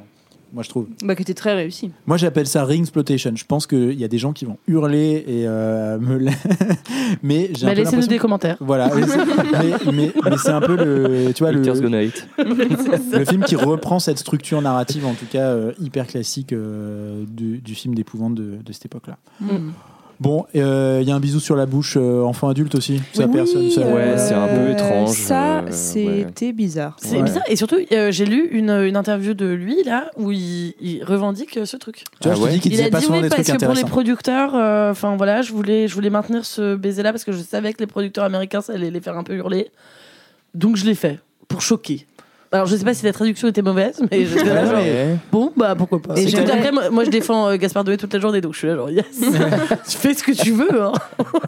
Si t'as lu une interview en français, il parle hyper bien français. donc, Ah non, euh, j'ai j'ai lu, j'ai pas vu. Ah oui, t'as pas vu. Mm, ok. non. Bon. Bah, c'est bizarre Camille, t'en parleras en psychanalyse parce que je crois qu'embrasser ses enfants sur la bouche. ah ben moi j'aime pas. mais Ah, mais non, mais surtout que là alors, c'est pas du tout ses enfants. Oui, en plus, c'est Après, pas son enfin, il y, a- il y a des. Donc des- là c'est plus problématique. Il y a des cultures où c'est genre euh, absolument pas euh, bizarre de faire ça. hein, par Oui, contre. Oui, mais là c'est même pas sa fille. Mais oui, là par contre dans le film, ce moment est bizarre. Genre t'es vraiment, en mode- t'es un peu en mode. Et puis c'est le Ouais. véritable baiser d'amour. euh, Enfin, Oui, bah oui, euh, pareil. Ah, sachant qu'avant, oui, t'as eu tout ce truc Mm. sur l'amour qu'elle porte, et, et là, il y a un baiser, t'es en mode.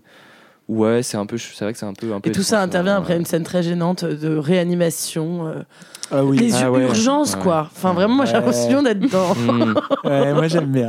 Ça bien ouais, Tout ça bien. sous les pluies, tu réanimerais quelqu'un avec un. Comment est-ce qu'on appelle ça Un Bah, en fait, défibrillateur attends, alors, je- je- Sous la flotte Donc, gros, Moi, tri- je- gros, gros- alors ça c'est un truc qu'on voit tout le temps dans les films. Il faut arrêter de le faire. Mais euh, quand le tracé est plat à l'électrocardiogramme, Mm, c'est une asystolie. Donc ça ne sert à rien ouais. d'administrer un choc parce que vraisemblablement il n'y a pas de rythme à choquer. Prenez, Voilà. prenez des notes parce que là, c'est le moment où on rentre Ah ouais, vraiment putain, dans le ce sujet intéressant. précis. Ah, mais ce soir, c'est expertise. et, euh, ouais, ouais. Service public à l'abandon et expertise. On vous donne des solutions pour remettre tout ça à flot. Bon alors les réanimateurs qui écoutent vont probablement hurler et me dire que mais si mais voilà mais moi en tout cas euh, bon il me semblait que ça servait à rien. Bref euh, en Dans attendant ces 15 ans d'études. En attendant, c'est il y a des défibrillateurs sur les lieux publics euh, à utiliser en cas d'arrêt cardio-respiratoire. Voilà, vous posez pas la question, mettez-les. Et c'est Euh, Staying Life aussi, le Voilà, truc là. voilà, c'est le rythme. C'est le rythme. mais voilà. Voilà, voilà. Stop, les droits, les droits. C'est à capella, j'ai le droit. Ouais, tu mets toujours des extraits sonores, Léo. Là. Je Bon. continuerai coûte que coûte. Eh bien, je crois qu'on a fait, euh, on a fait Le tour. tou- le tour de Fragile. Hein Euh, et donc, euh, eh bien, il est temps de passer au film suivant.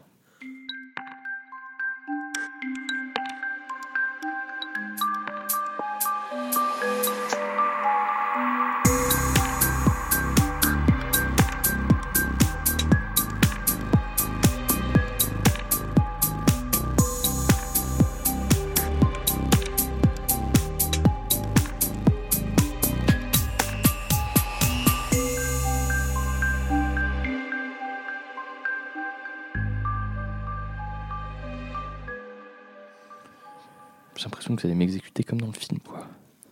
Eh ben oui, eh ben Léo, on passe au film. euh, Ah, merde. on passe à ton film, Léo. Mon film, c'est euh, Los Angeles 2013.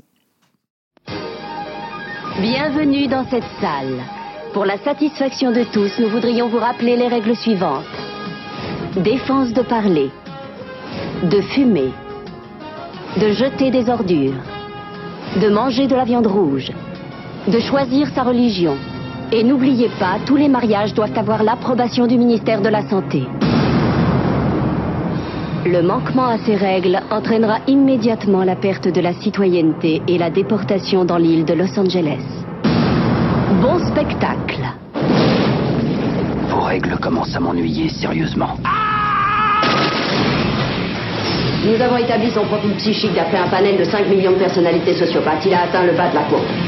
Elle a l'air de piger assez vite. hein.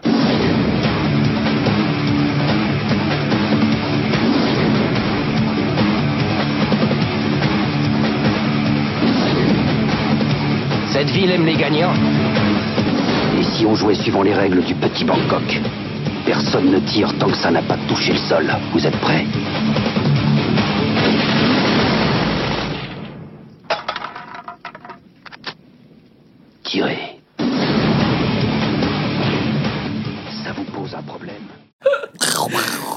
Pa, eh, pas toucher le sol et je te tire dessus là. Et bon spectacle. Horrible, cette euh, bande-annonce. Trop bien cette bande-annonce. Euh, c'est le feu, un gros banger de 96. Moi, je vais vous parler de Los Angeles 2013 euh, ou Escape from LA. Euh, voilà, c'est une suite directe de New York 1997, Escape from New York, de son titre original. Encore une fois, une traduction aux petits oignons. Mm. Euh, sorti 15 ans, euh, du coup, euh, New York 97 en 80, donc 15 ans avant la suite, quoi. Autant dire que les fans de New York 97 ont attendu très très longtemps, quoi. Ouais. Et du coup, euh, Los Angeles 2013, mais qu'est-ce qu'il s'y passe Euh, Eh bien, je vais vous faire un petit résumé. Euh, donc du coup, après qu'un tremblement de terre ait séparé du continent la fabuleuse ville de Los Angeles, le président a des États-Unis banni de l'île de Los Angeles, enfin banni toute l'île de Los Angeles du territoire états-unien et transforme LA une nouvelle fois en prison à ciel ouvert où sont déportés, je cite, prostituées, athées, fugitifs et autres ordures. Les démocrates. voilà. Je me permets de. Voilà. Et en effet, euh, dans le futur euh, des années 2000 hyper futuristes, euh, les États-Unis d'Amérique se sont mués naturellement en une société catholique hyper puritaine, militariste et autoritaire. Bref, toute une série de valeurs morales à en faire pâlir le moche monsieur tout orange. Euh, pour euh, être un peu plus actuel. Donc, voilà, ça balance là. Ça balance, c'est hyper politique. Tu quoi. sais que c'est plus lui le président. hein. Euh, ouais, ouais. Mais il se ouais. il se représente. hein. Ouais, ouais. Donc voilà quoi, Euh, toutes ces petites euh, valeurs morales et euh, nouvelles lois ont été adoptées euh, et déroger à la nouvelle règle est synonyme de déportation ou de rédemption sacrée à grands coups de chaises électriques. Finalement, pas si loin de ce qu'il s'y passe aujourd'hui, t'as capté. Et Hein. ouais. Toc. Toc, hein, On a vraiment une analyse géopolitique. euh, aux fine. petits oignons quoi. Le dessous des cartes. Ouais, ouais. et D'ailleurs, Arte m'ont proposé un job, tu vois, je suis trop content. Le début du film, il y a une carte très claire d'ailleurs. oui, oui, il y a le, le bout de Los Angeles qui se déplace dans l'eau. C'est super. Euh, et c'est dans ce contexte que Snake Plissken est envoyé sous la contrainte euh, d'un turbovirus, je sais plus trop quoi, euh, récupérer une valisette noire qui contient je sais plus trop quoi, volée par la fille du président à vie et qu'il a donné à l'ennemi juré des ricains qui sont fous malades. euh, et du coup, lui, il doit aller la récupérer, sinon il meurt.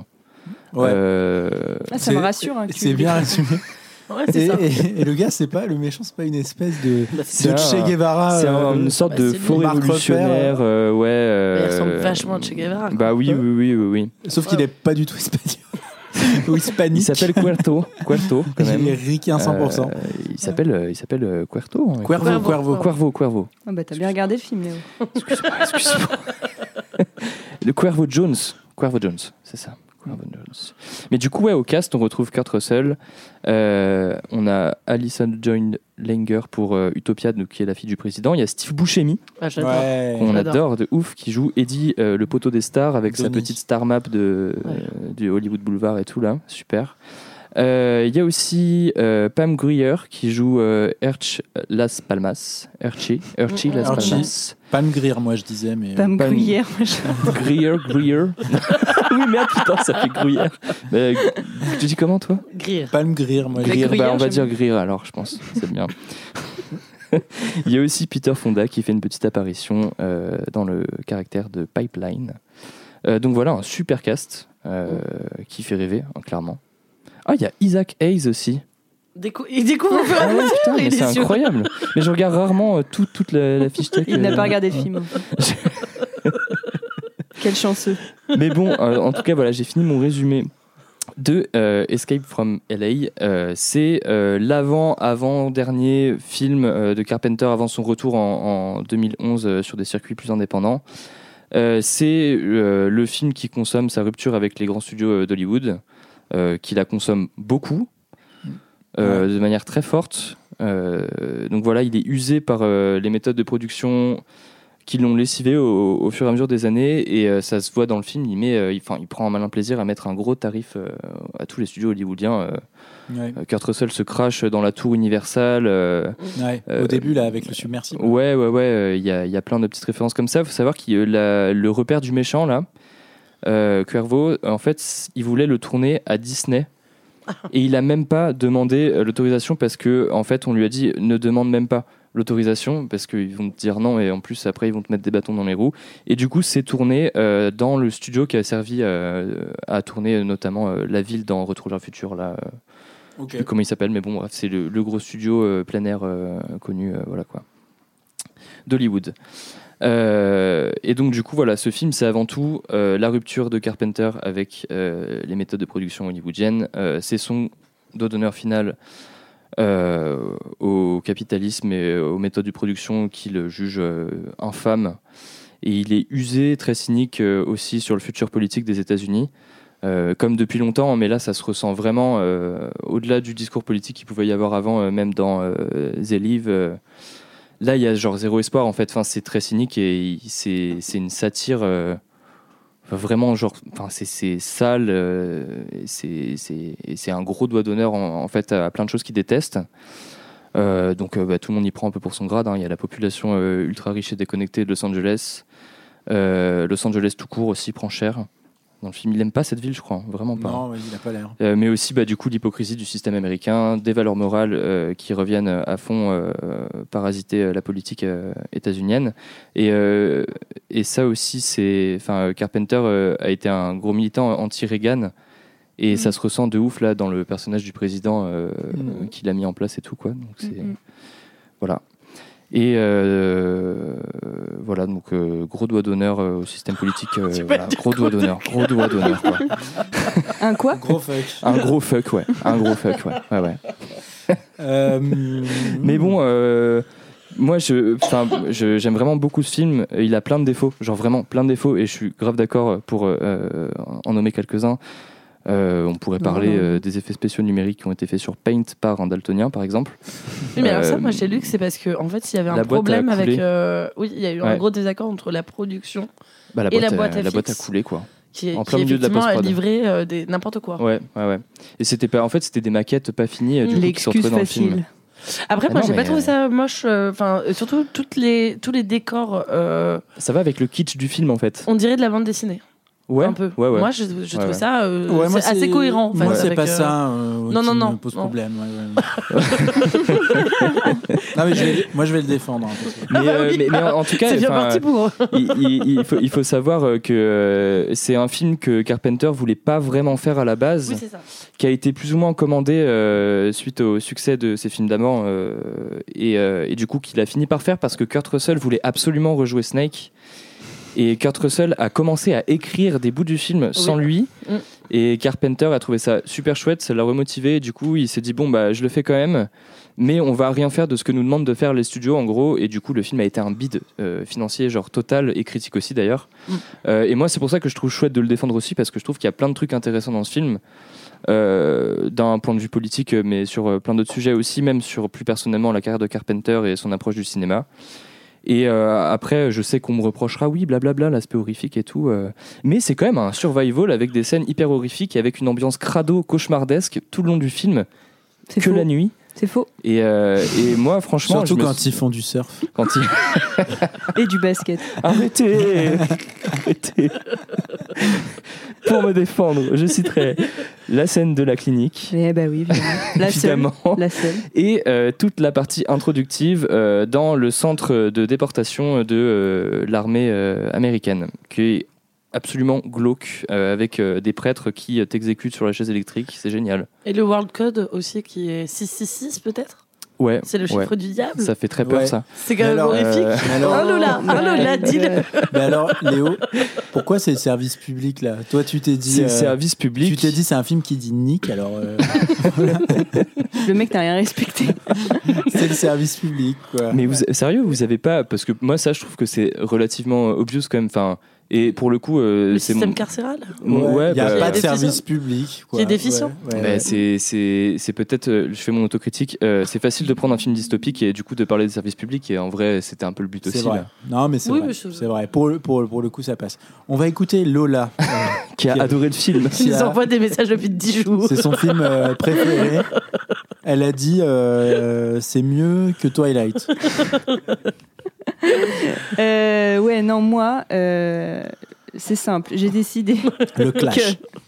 que je ne dirais pas à quel point ce film était nul. J'ai décidé que je ne dirais pas non plus à quel point je me suis ennuyée pendant 101 minutes précisément. il est pas très long euh, je tiens à dire quand même J'ai il y a des décidé longueurs mais il est pas très long On va se mettre à dos tous les fans. Oh là là là. que je dirais pas non plus le nombre de fois où j'ai regardé le temps restant en bas. Oh. J'ai décidé aussi que je dirais pas que la tenue full cuir de Snake Elle est trop bien. ridicule. Elle est trop bien. Même Moi, si je j'adore son pense que. Ah ouais, ouais. Et le lycra là, il non, est pas mal c'est aussi. hein. ridicule. Même si je pense que mon père rêve de s'habiller comme ça, n'ayant pas connaissance de sa propre queerness, mais ça c'est un autre débat. J'ai décidé que je n'exprimerai pas mon regret que tu n'aies pas papa. choisi New York 1997, Mais- où l'image, le scénario et le boule de Kurt Russell sont beaucoup mieux. Non, le boule de Kurt Russell, il Non. est mieux dans Los Angeles non, 2013. Non, Ah j'ai non, il est décidé. mieux dans 90. J'ai Oh. décidé que je dirais pas que le film est moche, qu'il n'y a pas d'histoire, que les flics sont à gerber, qu'il n'y a pas de bonne scène d'action et que le fils secret de Castro et Guevara est le méchant le plus nul de l'histoire du Ah, ça qu'il cinéma. est nul. hein. Et Oh là enfin, là. j'ai décidé que je ne rappellerai absolument pas que ce n'est pas un film d'horreur. c'est un survival avec des Voilà. éléments horrifiques. C'est tout. Non, mais Voilà. c'est vrai que t'as un peu abusé. Bon, après, moi, je veux rien dire, hein, mais Non, mais. ça fait deux partout, je trouve. ouais. Ça fait de partout, ouais. C'est ça. hein. Non, mais au-delà de Allez. ça, au-delà, au- au- non, au-delà de ça, le- moi je comprends un peu. Tu vois, enfin, il y a un truc que, il y a un truc qui me fait un peu mal quand même dans Escape from LA, parce que, T'es censé le défendre, putain. ben parce que, non mais, parce qu'en fait, ce qui me fait mal, J'ai parlé avant, donc euh, maintenant c'est. Retourne sa veste. mais non, mais ce qui, ce qui me fait mal, c'est que je sais pas quoi en penser de ce film. je Mais suis oui, emmerdé. mais c'est un, c'est un Parce que- ovni, euh, ce parce film. que tu te dis euh, bon euh, pourquoi pas tu vois il y a des trucs moi j'aime bien euh, Il a, premier eu- il degré a eu On dirait un 50 peu, il a on eu dirait un peu Mad Max. il a eu 50 Voilà. millions pour le faire. Premi- Oui, c'est ouais, beaucoup. ouais. Et vous vous rendez compte ce qu'il a fait avec ces 50 millions Il il y avait 5 millions pour lui. La Non, mais c'est pas trop ouf. Ouais, bah, Si, il- La team, hein, c'est pas J'espère trop qu'il a, ouf la bien payé- team. j'espère qu'il a bien payé euh, les techniciens. ouais. Ah, non mais j'ai pas d'infos là-dessus, j'avoue. Voilà. il y a un- moi j'aime vraiment bien premier degré toute la première partie du film. En gros jusqu'à euh, la poursuite en moto la première. Ah, elle est nulle cette poursuite. Eh ben, eh ben, Non, moi, j'ai pas compris ça. Eh ben, moi, c'est là où je me dis, ah, c'est marrant, il y a un petit côté un peu Mad Max en moins cher. Euh, mais Oui. mais euh, premier degré, j'aime bien jusque-là. Et après, je trouve qu'effectivement, bon, il y a la scène de la clinique qui est réussie. La, la Mais- scène, Ça, moi, c'est chouette. Ouais, ouais, la scène de la clinique, elle tue de ouf. mais Elle après, après c'est quand même, tu sens un peu le. ça patauge un peu, ouais. Bah, c'est-à-dire que c'est bien de faire des films très acides et très, mais je trouve que Carpenter, avant ça, il est quand même beaucoup plus habité en fait par ce qu'il fait euh, et dans ce qu'il fait. Et là, je oui. sens un peu trop le côté, je m'en fous en fait. Bah oui, mais c'est parce que c'est Euh, le cas aussi. Voilà. Moi, je me suis demandé s'il y avait pas euh, pas mal de citations de films euh, américains. Euh, Si, bah c'est un énorme euh, pastiche. c'est ça, il y a plein de Non, trucs ça, bien euh, où sûr. en fait, enfin déjà, il y a la musique, on dirait presque un western. Bah, il y a- Ça, ça c'est vrai qu'après, il a fait. Enfin, pardon, je te- je Oui, t'interromps, oui. mais, mais c'est vrai que Carpenter n'a cessé d'essayer de, de faire des westerns, tu vois, un peu modernes et tout ça dans. dans C'est ça, parce que y a-. Donc y a là, il le fait vraiment. tout le truc aussi avec la vague, tu vois, qui fait penser Mm. à comment ça, Point Break. Ouais. euh, tu vois, ce truc de, enfin, il cite euh, Point Break, il dit euh, j'attends la vague. Ouais, euh, mais il nanana rend, il tout. rend tout sale dans ce film. Ah bah c'est surtout que la vague. incroyable. Alors je vous invite à regarder la vague parce Ah que ouais, c'est elle est fou trop rire. bien la vague. C'est pas possible. Ouais, ça, c'est- Ah. C'est Franchement, la cette scène, je la trouve trop, le film cool. est moins bien fait que Tron, Oui, l'original. oui, oui, je suis Alors- tout à fait d'accord. Et- Tu vois, moi, sur le truc des effets spéciaux, en fait, au début, ça pique. T'es en mode, waouh. Et comme tu disais tout à l'heure, Matrix sort quelques années. Bah, trois ans trois après. ans après. Matrix. mais en fait, c'est ce qui fait le, charme du film aussi, en fait. quoi. C'est c'est une plantade magnifique, je trouve, ce film. Oui, mais c'est vrai que 50 millions, on sait pas où il les a mis. Quoi. Enfin, Mm. pas Ah ouais. trop. Moi, je sais pas Ouais. trop où il les a Non, mis. et, et puis tu sais, il y a un côté où je trouve Dans que le costume de Kurt Russell. Ouais. Franchement. eh, Et moi, j'ai pas, j'ai pas vu le 97, Ah, euh, mais euh, ce que j'ai lu surtout, c'est que apparemment, il y a plein de gens qui disent que, en fait, ce qui est très bizarre avec ce film-là, c'est que c'est un remake en fait. quasiment. Mais en fait, lui, il- Bah, une suite, bah, vois. Enfin, lui, il a voulu ressemble- faire une suite. et Ouais, mais un remake. en termes il- scénaristiques, euh, apparemment, ça reprend. Oui, il ah, bah, ah non, mais le mec ne s'est pas embarrassé de changer le scénario. Oui, c'est ça, c'est mais la non, même mais, chose. ah, mais il s'est il s'est expliqué là-dessus. Ah. Euh, et oui. Il est, il est- il- bah oui, bah, merci l'explication. Non mais Et en fait, il a dit qu'il avait, il avait, pas euh, réussi, lui, oui. à être satisfait de ce qu'il avait produit avec 97. eh bah, il a fait là, un truc Et, vachement et mieux. honnêtement, et en fait, euh, pour, euh, pour Carpenter, euh, Los Angeles 2013, c'est un de ses accomplissements. Ouais, il ah le oui, préfère à 97 Ah ouais. et il le trouve mieux sur tous les points, vrai, en c'est gros. C'est très, étrange, mais Bah, c'est vrai. je vais voir l'autre. incroyable, mais vrai. Non, mais voilà, c'est- un peu dommage parce que je trouve que, tu sais, il y a moi, ce que j'aime bien avec Carpenter, c'est que déjà, je trouve que c'est quelqu'un qui s'est toujours très bien entouré, euh, tu vois, sur ses films et tout. euh, alors, avec Rob Bottin sur, euh, sur La Chose et tout, il y a des, des super effets, enfin, c'est- très, très beau. Et puis, je trouve que c'est un type qui a vraiment réussi à amener, tu sais, une dimension toujours un peu politique Ouais, ouais. et des vraies innovations euh, dans la manière, des trucs très modernes dans la manière de de filmer les choses. Dans Halloween, tu as des plans subjectifs qui étaient des choses qui étaient quand même très modernes pour l'époque. Tout ça, des trucs qui avaient du sens. Ah ouais, là, il Là, fait je- vieux le film, hein, on va pas se le cacher. Là, je trouve euh, qu'en ouais. en Ouais. fait, il y a un problème. Alors, effectivement, bien sûr qu'on comprend que c'est de la satire, que il y a clairement, moi je trouve, il y a des moments où il se fout presque de la gueule des vieux James Bond avec Roger Mmh. Moore. À un moment donné, où il Mmh. donne des allumettes là. Oui. Et je me suis dit, tu sais, c'est genre comme il lui donne de l'antifrice là dans. Mais dans en je sais fait, plus il, se moque même Mais- de. Enfin, ça, c'est un fusil de Tchekhov, mais genre absurde et, et nul à chier. Et en fait, il même euh, ses propres films, il les pastiche dans, dans celui-là parce que t'as la voiture de euh, Steve Buscemi, c'est la voiture de Christine, en fait, c'est la même. Et en fait, il Mhm. met des éléments de ses propres films pour les tourner en ridicule aussi dedans. Ouais. Et c'est un sabordage en mais fait. quoi. voilà, mais moi j'ai euh, du mal avec ce discours un petit peu critique, très acide, qui tourne un peu à vide, en fait, où il n'y a pas de, il n'y a pas de, de construction derrière, il n'y a pas de, tu vois, c'est juste dire, bon, ah, allez, ça me fait chier, tu vois. Ouais. Ce qui est, c'est, c'est, et voilà. Et moi, c'est un peu ce que je ressens quand je regarde euh, Escape from LA. Et, euh, et donc, je trouve ça un peu dommage. Surtout que je trouve que vraiment, il y a, il y a toute une première partie euh, très cool euh, de mise en place, euh, où on lui montre son costume, où il s'habille. euh, On le traite de débile et c'est effectivement un gros débile. Il y a, y tout un truc, il y a tout un truc cool et je trouve qu'après ça, ça, ouais, lui- ça, Mais ça, un- construit pas grand chose. C'est peut-être un vrai film anarchiste. euh, En vrai, eh ben moi j'allais y venir, c'est ma conclusion. Ça, c'est un film avec une vraie démarche punk et je trouve ça trop mm, cool. mm. Bah, c'est nul. C'est nul. Et bah, si tu veux, je t'invite à regarder le film qu'il a fait après, qui est censé être la le troisième opus de, Ouais. des aventures de Snake. Mais en fait, Ah, Los Angeles c'est Go- Invasion c'est Ghost of Mars. Ah, ok. non. Oh non, mais ça c'est horrible. Et, et bah, à la base, ça devait être une suite. Et en fait, euh, il a, les studios ont plus envie. Lui, il a plus envie. Du coup, il a changé le personnage principal. C'était plus Kurt Russell, c'était plus Snake. Et il a fait un truc en mode c'est bon, ça me saoule, c'est mon dernier, euh, j'arrête quoi. Et Bah, du coup, bah, c'est. Ouais. c'est- Kurt, Rus- euh, Kurt Russell, il reprend vraiment ce rôle-là dans Boulevard de la Mort pour le coup. Mm, Ouais, mm, mm. ouais, ouais. Ouais, Où en fait c'est la ouais, suite. euh, Mais ça, c'est Ouais. très très bien. Ah bah bien sûr. Ah, bah, Bah c'est plus efficace quoi. oui, oui, oui. Bah, c'est vrai que le moment où ils font du deltaplane avec Ah, des ailes j'adore de les- chauve-souris, moi moi, j'étais là j'adore. genre Je kiffe les deltaplanes, Quand c'est même. trop cool. quand même qu'est-ce qui se passe ah non, c'est dur. Moi, Moi, le- j'ai- moi, Surtout, j'adore le, genre- le- kitsch du film, je le- j'adore. Je sais pas, il- moi ce film. Bah ce si ça film avait me fait été fait pas euh, ça, le fin problème, 70 oui mais C'est là pas ça, c'est le quand même problème. 96 Ah effectivement. ouais, c'est pas le seul j'aime bien, problème. j'aime bien. Non, le- ouais, ouais, c'est, vrai, personnages sont moi, là où est mon point de rupture, c'est. Tu n'as plus le droit d'utiliser cette expression. Mon point de rupture, c'est, le surf. Hein. Là, moi, ça m'a. Ah bah c'est vrai que là- Euh, Elle est géniale cette séquence. Genou au sol. Voilà, surtout que moi le personnage je savais même pas qui Avec c'était. les surfers. euh, Non, non, mais. Ah, moi, j'ai pas compris le film de toute façon. Mais... Bah, je crois qu'il n'y a pas grand chose. Non, non, non, Et puis surtout non. à la fin, même la fin n'a aucun sens. hein. Mais en Mm. fait, c'est, c'est, et ça, c'est un peu mon, presque mon point de désaccord parce que c'est un- une opinion euh, de, de laquelle je suis revenu aussi. Le film est hyper nihiliste sur tout, en oui, fait, quoi. on va tout faire péter, ouais. Ouais, et genre, c'est assez grisant à voir. Moi, je- cette fin, quand je l'ai vue ado, j'étais en mode, Oh, c'est génial, tu vas te proposer une fin comme ça. C'est rien de ce que t'attends, en fait, cette fin. Oui, mais en même temps, euh, bon, on en parlera en off pour pas spoiler, parce qu'il faut quand même que les gens euh, puissent euh, se faire leur- une idée à Ouais. eux Ah de oui. la fin, Ouais, ouais. qu'elle leur Oui, appartienne un oui. peu. Mais euh, moi, j'ai une question sur la fin. euh, Eh ben, on, on en parlera, ouais. On la mettra dans. Non. Non. Je veux dire, ouais. Ouais, voilà. Vous poserez la question. vous- Mais Non. en tout cas, moi, je, contrairement à Lola, je dirais, euh, en fait, regardez ce film. euh, il est imparfait sur plein de points. Euh, il est longuet. Il y a, il y a plein de trucs qui vont pas. C'est c'est kitsch à souhait, mais c'est ça frôle le mauvais goût à pas mal de moments. Mais en fait, il y a aussi plein, plein de trucs intéressants. Et en fait, juste, enfin, le, le, le film en lui-même vaut le coup parce que c'est tellement chelou et c'est tellement pas habituel de voir un truc à la fois raté et à la fois trop bien et grisant comme ça. Franchement, regardez-le, ça vaut grave le coup, je trouve. Ben, ou pas. Vous privez pas de ce petit bonheur. Non, mais- Ou si.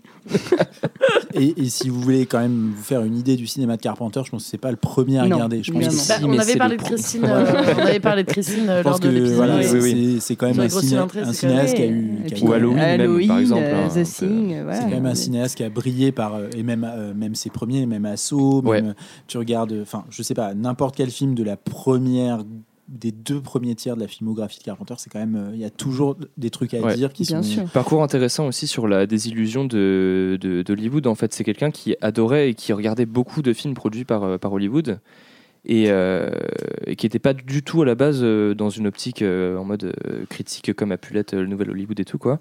Un dé. Euh, ouais, et en fait, qui en est revenu après euh, quelques années de, production euh, avec ces studios-là, quoi, et, et qui en a construit en plus un discours politique derrière. Donc c'est intéressant aussi là-dessus, je trouve. Après, il a quand même euh, contribué au saccage récent de la, de la licence Halloween avec euh, la trilogie remake, Ouais, euh, qui est quand même. ouais. D'ailleurs, il est assez discret euh, là-dessus quand il en parle. hein, ouais, mais- mais... bon, il a quand même co. Enfin, en tout cas, il a revendiqué. Il a, il a quand même revendiqué euh, sa participation. Enfin, en tout cas, il est, il est crédité. Oui, oui, oui, oui. Euh, et et, euh, et c'est une catastrophe. Ouais. Euh, Sauf ouais. pour Rob Zombie. Et euh, d'ailleurs, il parle du film de Rob Zombie et il aime beaucoup le film de Rob Zombie. Ouais. Moi, je suis partagé dessus, mais bon, après. euh, Il a fait des bouts de la bande-son de Los Angeles, d'ailleurs, je crois, Rob Zombie. ouais. il me semble. Bon, enfin voilà, donc euh, donc c'est pas forcément le, le point d'entrée que je conseillerais pour la filmographie de Carpenter, mais euh, objet euh, objet tout à fait fascinant. Curieux. Euh, Curieux. Tout à fait, euh, C'est exactement. spécial. C'est de la merde. Euh, voilà. Donc, après mis euh, l'intégralité des fans de John Carpenter à dos, ce qui va nous valoir probablement une, une descente euh, aux enfers dans les tops. euh, Mais regardez-le, lui, le trader, là, j'avoue. Il a des statistiques et non, tout. mais hein. je suis sûr qu'il y a des gens euh, qui défendent ce film de manière hyper, euh, Bien sûr. hyper euh, euh, probablement argumentée. Mieux que moi. Euh, non, mais, Mais non, non, tu l'as bien mais défendu. tu l'as bien défendu, mais je, je pense qu'il y, a- il y a beaucoup de gens euh, qui, qui- qui doivent y voir quelque chose Oui, de très oui, grand. oui. Il y a aussi, je pense, hein, très honnêtement, beaucoup d'éléments de contexte qu'on n'a pas forcément parce qu'on n'a pas vécu le film au moment de sa sortie. Mais parce le que- film est devenu culte pour, euh, pour pas mal de, de gens, en fait. Là, je m'en suis... rendu- Et j'ai compris pourquoi, euh, moi aussi, ça m'avait marqué, du coup. euh, En fait, c'est c'est- c'est FX dégueulasse et ces scènes qui sont hyper what the fuck dans le film, ça a marqué pas mal de gens, Mm. négativement ou positivement. Non, mais je enfin, moi, je pense vraiment qu'il y, a- il y a- il y a un truc. euh, Il y, a, il y a aussi plein de- d'éléments qu'on n'a pas forcément parce que c'est pas. euh, en tout cas, moi, c'est pas les années de cinéma que je connais le mieux. euh, Enfin, bon, moi, bah, j'ai pas une grande expertise hein, sur le sujet, mais c'est c'est- en tout cas, c'est pas. euh, je connais pas très bien le contexte d'Hollywood à cette époque-là et je sais pas trop à quel point le film s'inscrit dans une. Enfin, à quel point le, le film est. Comment dire on, on sent qu'il y a de la revendication, on sent que le film est, est- est très vindicatif, mais je, je, je sais pas à quel point ça, ça reflète un. un- comment dire Une réalité. Euh, une réalité. Enfin, en tout cas, la, perversion d'Hollywood et le, tu vois, de l'époque. J'ai j'ai un peu de mal à l'apprécier quand je regarde le film. Je vois juste un film un Bah, peu. un an avant, il y avait Showgirls. Ouais, Ouais, non, mais c'est vrai. aussi un gros doigt d'honneur, C'est hein, vrai, Showgirls, hein. mais, mais c'est vrai que non, mais pour c'est c'est intéressant parce que euh, effectivement, c'est aussi un film qui parle, je pense, de la désillusion Ouais. euh, d'un réalisateur euh, qui s'est aventuré jusqu'à Hollywood et qui a, qui a, qui a contribué à la production de, de- de très grands films. Et C'est aussi un film qui s'est un peu sabordé en sachant quel accueil critique il allait avoir. Et ouais, sauf que Showgirls formellement aujourd'hui est quand même, Il est bien. euh, est quand même sublime quoi. Enfin, Oui. Rien à voir. Voilà. euh, bah désolé, euh, désolé, hein, désolé. Désolé Johnny, mais là, On va passer. Voilà. Oh, mais non, mais non. non. Allez, on va passer au film suivant, le dernier de la soirée. Il me semble que c'est le film de Camille.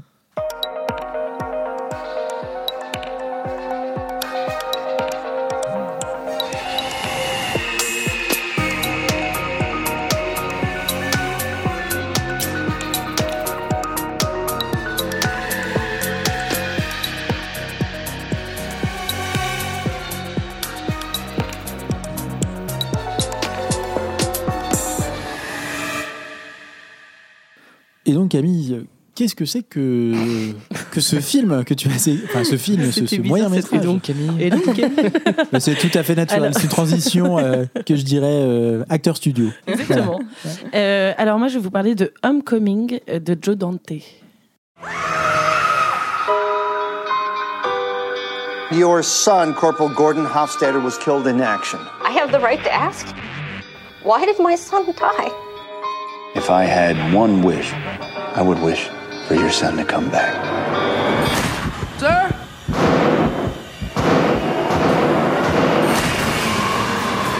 Stop! Please stop!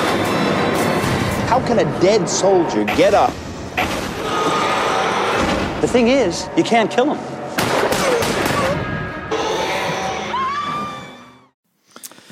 Voilà, voilà. Ça crie. Euh, alors, euh, moi, je vous parle donc de Homecoming. Euh, la traduction française est quand même euh, mémorable, c'est Vote ou crève. Ouais. C'est trop bien, ouais. Alors, euh, un peu particulier cette fois-ci, j'ai pris euh, des libertés pour euh, cet épisode parce que c'est pas donc un film en lui-même, c'est un téléfilm. euh, Mhm. Cette fois-ci, un bon téléfilm. en fait, c'est plus précisément un épisode d'une série. Euh, c'est l'épisode 6 de la première saison de Masters of Horror, euh, sorti en 2005. Euh, donc Masters of Horror, c'est une série qui a été créée euh, par Mick Garris et qui réunit en fait les grands noms du cinéma d'horreur. avec l'idée que chacun a le droit à un épisode plus ou moins long pour raconter une petite histoire qui fait peur. Donc il y a quand même des grands réalisateurs hein, qui ont participé. Il y a Joe Dante qui est quand même très grand réalisateur, mais il y a aussi euh, Argento, il y a Carpenter aussi qui a fait quelque chose, euh, Landis euh, et Takashi Miike, dont on avait parlé précédemment. Pas des manchots. Voilà. Et alors, je, je, je les ai pas du tout tous regardés parce que j'ai- une vie, mais mais je crois que celui-là c'est vraiment un de ceux qui est bien noté parce que, enfin, moi je trouve que c'est un super un super épisode. Euh, donc, euh, je, enfin, le film est basé sur une nouvelle euh, de Dale Bailey qui s'appelle Death and Suffrage, qui est sortie euh, quelques années avant. Euh, je vous fais un petit euh, synopsis. Eh bien, vas-y. Donc, euh, un charmant couple voyage dans une voiture dont l'habitacle est rendu irrespirable par la fumée des clopes qu'enchaîne Madame. Euh, ils croisent euh, la route d'un homme en treillis militaire euh, qu'ils font le choix sciemment de défoncer et euh, qui cause un accident. La tête du cadavre qui est posée sur le pare-brise se réveille. Et euh, peut-être que c'est euh, pas euh, uniquement parce que c'est un zombie, c'est aussi, à mon avis, pour lire l'énorme badge qu'arbore la femme où il y a écrit Four more years. On remonte un peu dans le temps. On remonte un mois plus tôt et c'est la rencontre entre les deux personnages qu'on va suivre euh, pendant euh, tout cet épisode qui dure 58 minutes. On suit donc euh, Jen Cleaver, qui est autrice d'un bouquin qui s'intitule Comment l'extrême gauche a envahi les chaînes câblées. Et David Murch, ancienne plume du président et consultant en communication, voilà. Et il se rencontre sur un plateau qui est pas biaisé du tout, hein, c'est une sorte de CNews euh, 20 ans avant, euh, pour débattre sur la prochaine élection qu'il va y avoir aux États-Unis. On est en pleine campagne. Euh, et il est question de l'arrestation et de la détention d'activistes anti-guerre euh, par les services secrets américains. Une femme intervient sur le plateau par vidéoconférence. C'est une mère éplorée qui, les larmes aux yeux, raconte comment elle a perdu son fils pendant la guerre. Petit reminder pour les gens qui sont nés peut-être en 2000 et après. En 2005, euh, donc ça fait deux ans que euh, les États-Unis sont euh, dans la guerre euh, en Irak, euh, sont en guerre contre l'Irak, avec, vous savez, toute l'histoire qui avait été créée un peu par Bush autour de, euh, des armes de destruction massive euh, qu'aurait détenu euh, l'Irak, alors qu'en fait, euh, il s'est avéré que c'était un mensonge euh, pur et simple. Euh, donc voilà, et c'est vraiment, euh, Joe Dante fait le choix de faire un brûlot euh, politique avec euh, ce, cet épisode, euh, parce que euh, tout le monde, enfin tous les politiques en prennent pour leur grade. Euh, clairement, il y a un discours euh, où en fait c'est la voix de euh, qui parle. Euh, Ah ouais il est fait mention, enfin euh, c'est pas sa voix qu'on entend, mais Ah, Oui, il s'exprime à travers ses personnages. Ouais, J'ai pas été claire. C'est la voix. Le là est très premier degré. Caméo, quoi. Alors, il n'y a pas Joe Dante qui intervient en tant que tel, mais ces personnes, par la voix de ces personnages, il tient un discours euh, euh, dur, euh, enfin oui, enfin, euh, dire, très contestataire en fait contre contre Bush. Et euh, il me semble qu'il y a même un moment donné où euh, les deux personnages sont face à la télévision en train de manger des pop-corn, face à Bush qui fait un discours. Et ils commentent euh, le discours en disant en fait, il est. hum, Alors, ils disent très exactement il n'est pas idiot, il a juste une façon de faire croire aux gens idiots qu'ils sont aussi peu intelligents que, aussi intelligents que lui. Donc, je sais pas si c'est clair cette phrase, mais en gros, voilà, c'est quand même. C'est quand même euh, très drôle, moi je trouve. Euh, et euh, lors de ce, donc, de ce débat télévisé où en fait ils sont d'accord, face à la dame donc, qui parle de son fils mort au combat, David Murch dit Si j'avais un seul souhait, madame, ce serait euh, que votre fils revienne pour qu'il puisse nous dire à quel point il est fier d'avoir euh, servi son pays. Et là, Joe Dante fait un truc assez marrant, c'est que d'habitude, là où les politiques euh, en fait euh, disent des mensonges qui n'engagent que ceux qui les écoutent, là il y a un renversement et il y a l'idée que ce mensonge-là, enfin cette phrase qui est dite, va devenir réalité. Et effectivement, il y a de nombreux incidents qui s'enchaînent et euh, de, des, des soldats euh, reviennent d'entre les morts. Ce sont des zombies, en gros. La, mo- la- la nuit des morts vivants. On aurait dit un peu euh, le grand-père Simpson. Oui. Mais euh, tu sais pourquoi ça me fait penser à ça? C'est que moi, quand Oh. j'ai vu le truc, c'est que T'as ça un m'a fait. rebondissement? Bah, ça me fait penser Oh. vachement à des écritures de, des Simpsons. Euh, je sais pas vous, mais souvent ils font des Un peu épisodes. euh, absurde. euh, C'est ça, des- ils font des épisodes euh, d'horreur. un, un truc Oui, oui. premier degré qui arrive. euh, Exactement. ouais. Et je trouve Enfin, que un le film est euh. vraiment écrit comme ça, quoi. Mm. Et donc, ils vont revenir à la vie. euh, Putain, t'avais un rebondissement sur euh, Ah. Abraham Simpson. Quoi, Ah, mais on travaille. Mais la blague Ouais. était écrite, enfin le, Ouais, c'est ouais, pas un script. euh, Ouais, je l'ai noté là. Oui, tu l'avais noté. Ouais. Je t'ai fait le petit signe. euh. Top. Euh, et, euh, et donc, euh, ils reviennent à la vie, etc. Mais en plus, ils reviennent pas euh, juste pour tuer euh, les Américains. Ils Et non. viennent euh, pour euh, assouvir euh, leurs devoirs civiques. Parce qu'ils ont tous qu'une obsession, c'est aller voter. Ouais. Et donc, je trouve que ça rentre euh, dans le sujet euh, de la citoyenneté, des services publics et de comment on fait pour faire en sorte que nos services publics euh, peut-être euh, deviennent un peu meilleurs. Bah, Pour pas se retrouver avec des, épi- des hôpitaux comme dans Fragile, ouais. Exactement. et ben, euh, potentiellement, on doit se relever d'entre les morts pour aller mettre le bulletin dans l'urne et essayer de faire en sorte de ne pas élire un gros débile. en gros, c'est ça, la morale. Ouais, oui. Ne m'attaquez pas en diffamation, s'il vous plaît. Je n'ai pas de sous. J'ai pas de sous. Euh, oui, donc euh, juste pour. euh, Juste pour faire un- oui, le, le- le petit point bah, géopolitique, effectivement, c'est que la guerre en Irak, c'est donc 2003-2011. Il y a quand même un million à peu près de soldats américains qui sont envoyés là-bas. Et il y a euh, 4500 morts euh, du côté américain. Euh, il faut quand même rappeler que du côté irakien, c'est 100 000 euh, morts. Quoi Donc beaucoup de civils. dont beaucoup de civils évidemment et donc euh, le truc c'est que Joe Dante là il est enfin je pense que ça correspond parfaitement euh, à la période euh, qu'ont qu'ont connu les États-Unis de traumatisme de d'un seul coup devoir envoyer toute la jeunesse pour Mm. une guerre qui en fait euh, bah, n'a aucune base euh, de réalité ou de Mm. vérité quoi Euh, voilà il faut dire que le film est très drôle Euh, on retrouve certains acteurs fétiches euh, de Joe Dante, notamment euh, Robert euh, Picardo, euh, qui joue euh, un des conseillers, je crois, euh, du, du, du président, euh, qui, euh, qui est présent notamment dans Gremlins 2. Euh, Ah, oui. euh, chef-d'œuvre. Gremlins. Non, il joue un docteur. Euh, docteur dans la tour, là, tu sais. euh. C'est pas dans le, c'est dans le cinéma le 2 Ah non, alors c'est dans le, premier. C'est dans le- Ouais. Ah oui, alors. Ah, c'est- Gremlins, le 2, c'est 1, quoi? euh, Gremlins 1, ça se passe dans la petite ville euh, pendant, Ah oui. pendant Noël, etc., où il y a une séquence effectivement Dans le incroyable cinéma. euh, dans le cinéma. Gremlins 2, ça, ça se passe carrément à New York. Et Ouais. c'est que dans une tour. Euh, et c'est mais à hurler de rire. Ah, Je- c'est je- trop je- bien. Je l'ai pas vu. Il est, alors, il est vraiment génial. Ah ouais, ouais. Il faut le voir parce que c'est vraiment très chouette. Euh, alors, il y a aussi quand même, euh, ce qui est chouette aussi, c'est qu'il y a euh, une critique euh, du mythe guerrier des États-Unis. En fait, c'est-à-dire que il rapproche la guerre d'Irak en fait d'autres événements. Euh, qui, qui ont traversé l'histoire des États-Unis, etc. Donc, il y a une critique aussi de la, de la figure euh, sacrificielle euh, du garçon mort au combat, etc. Parce qu'il il évoque aussi le Vietnam dans, dans le Ouais. film. Et, et selon lui, Ouais. c'est presque. Et avec des mensonges aussi. Bah, bien sûr. fois.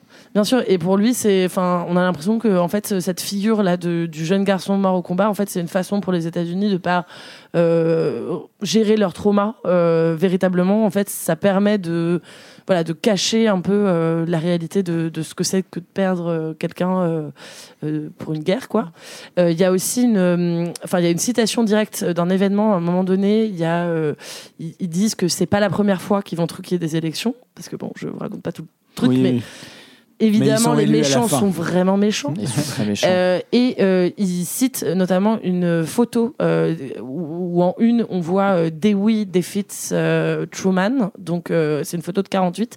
Et en fait, juste pour la petite anecdote, parce que je trouvais que c'était intéressant, c'est une photo qui est vraiment sortie dans un journal dans le Chicago Tribune au lendemain des élections américaines de 48 et qui en fait donnait le faux résultat de l'élection. Euh, je sais- enfin donc voilà donc en fait euh, par ce film là en 58 minutes moi je trouve que Joe Dante arrive à quand même euh, dresser un, un discours sur la politique américaine qui est quand même assez riche et, et assez euh, fort.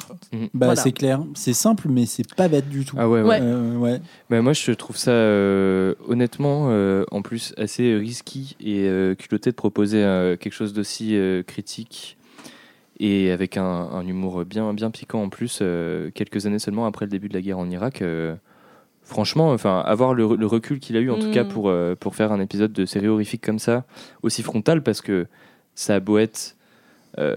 Enfin, ça a beau faire des paraboles. En, en vrai, Ouais. tout le monde sait. C'est directement visé. On parle de la guerre en Irak. Mhm. Franchement, euh, chapeau. Et pareil, euh, bon, je les appellerai euh, Pascal Pro et Elisabeth Lévy, mais les deux là,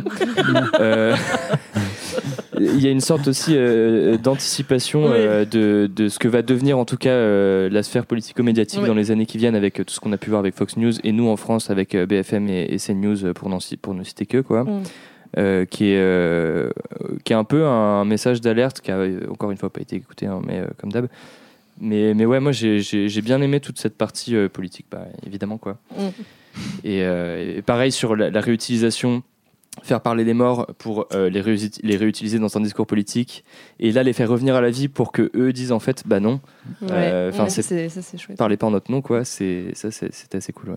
Ouais, Ouais. non, c'est chouette. Bah, merci Camille pour la clarification parce que tu vois, moi, je, j'avais, je, enfin, je l'ai regardé. Bah, vu que c'est très court, je l'ai regardé, je pense un peu euh, en n'étant pas très concentrée, et j'ai quand même passé un bon moment. Mais du coup, euh, merci pour euh, tout ce contexte. Euh, voilà, ça, ça rend le truc d'autant plus intéressant. Enfin, le truc, le, le film.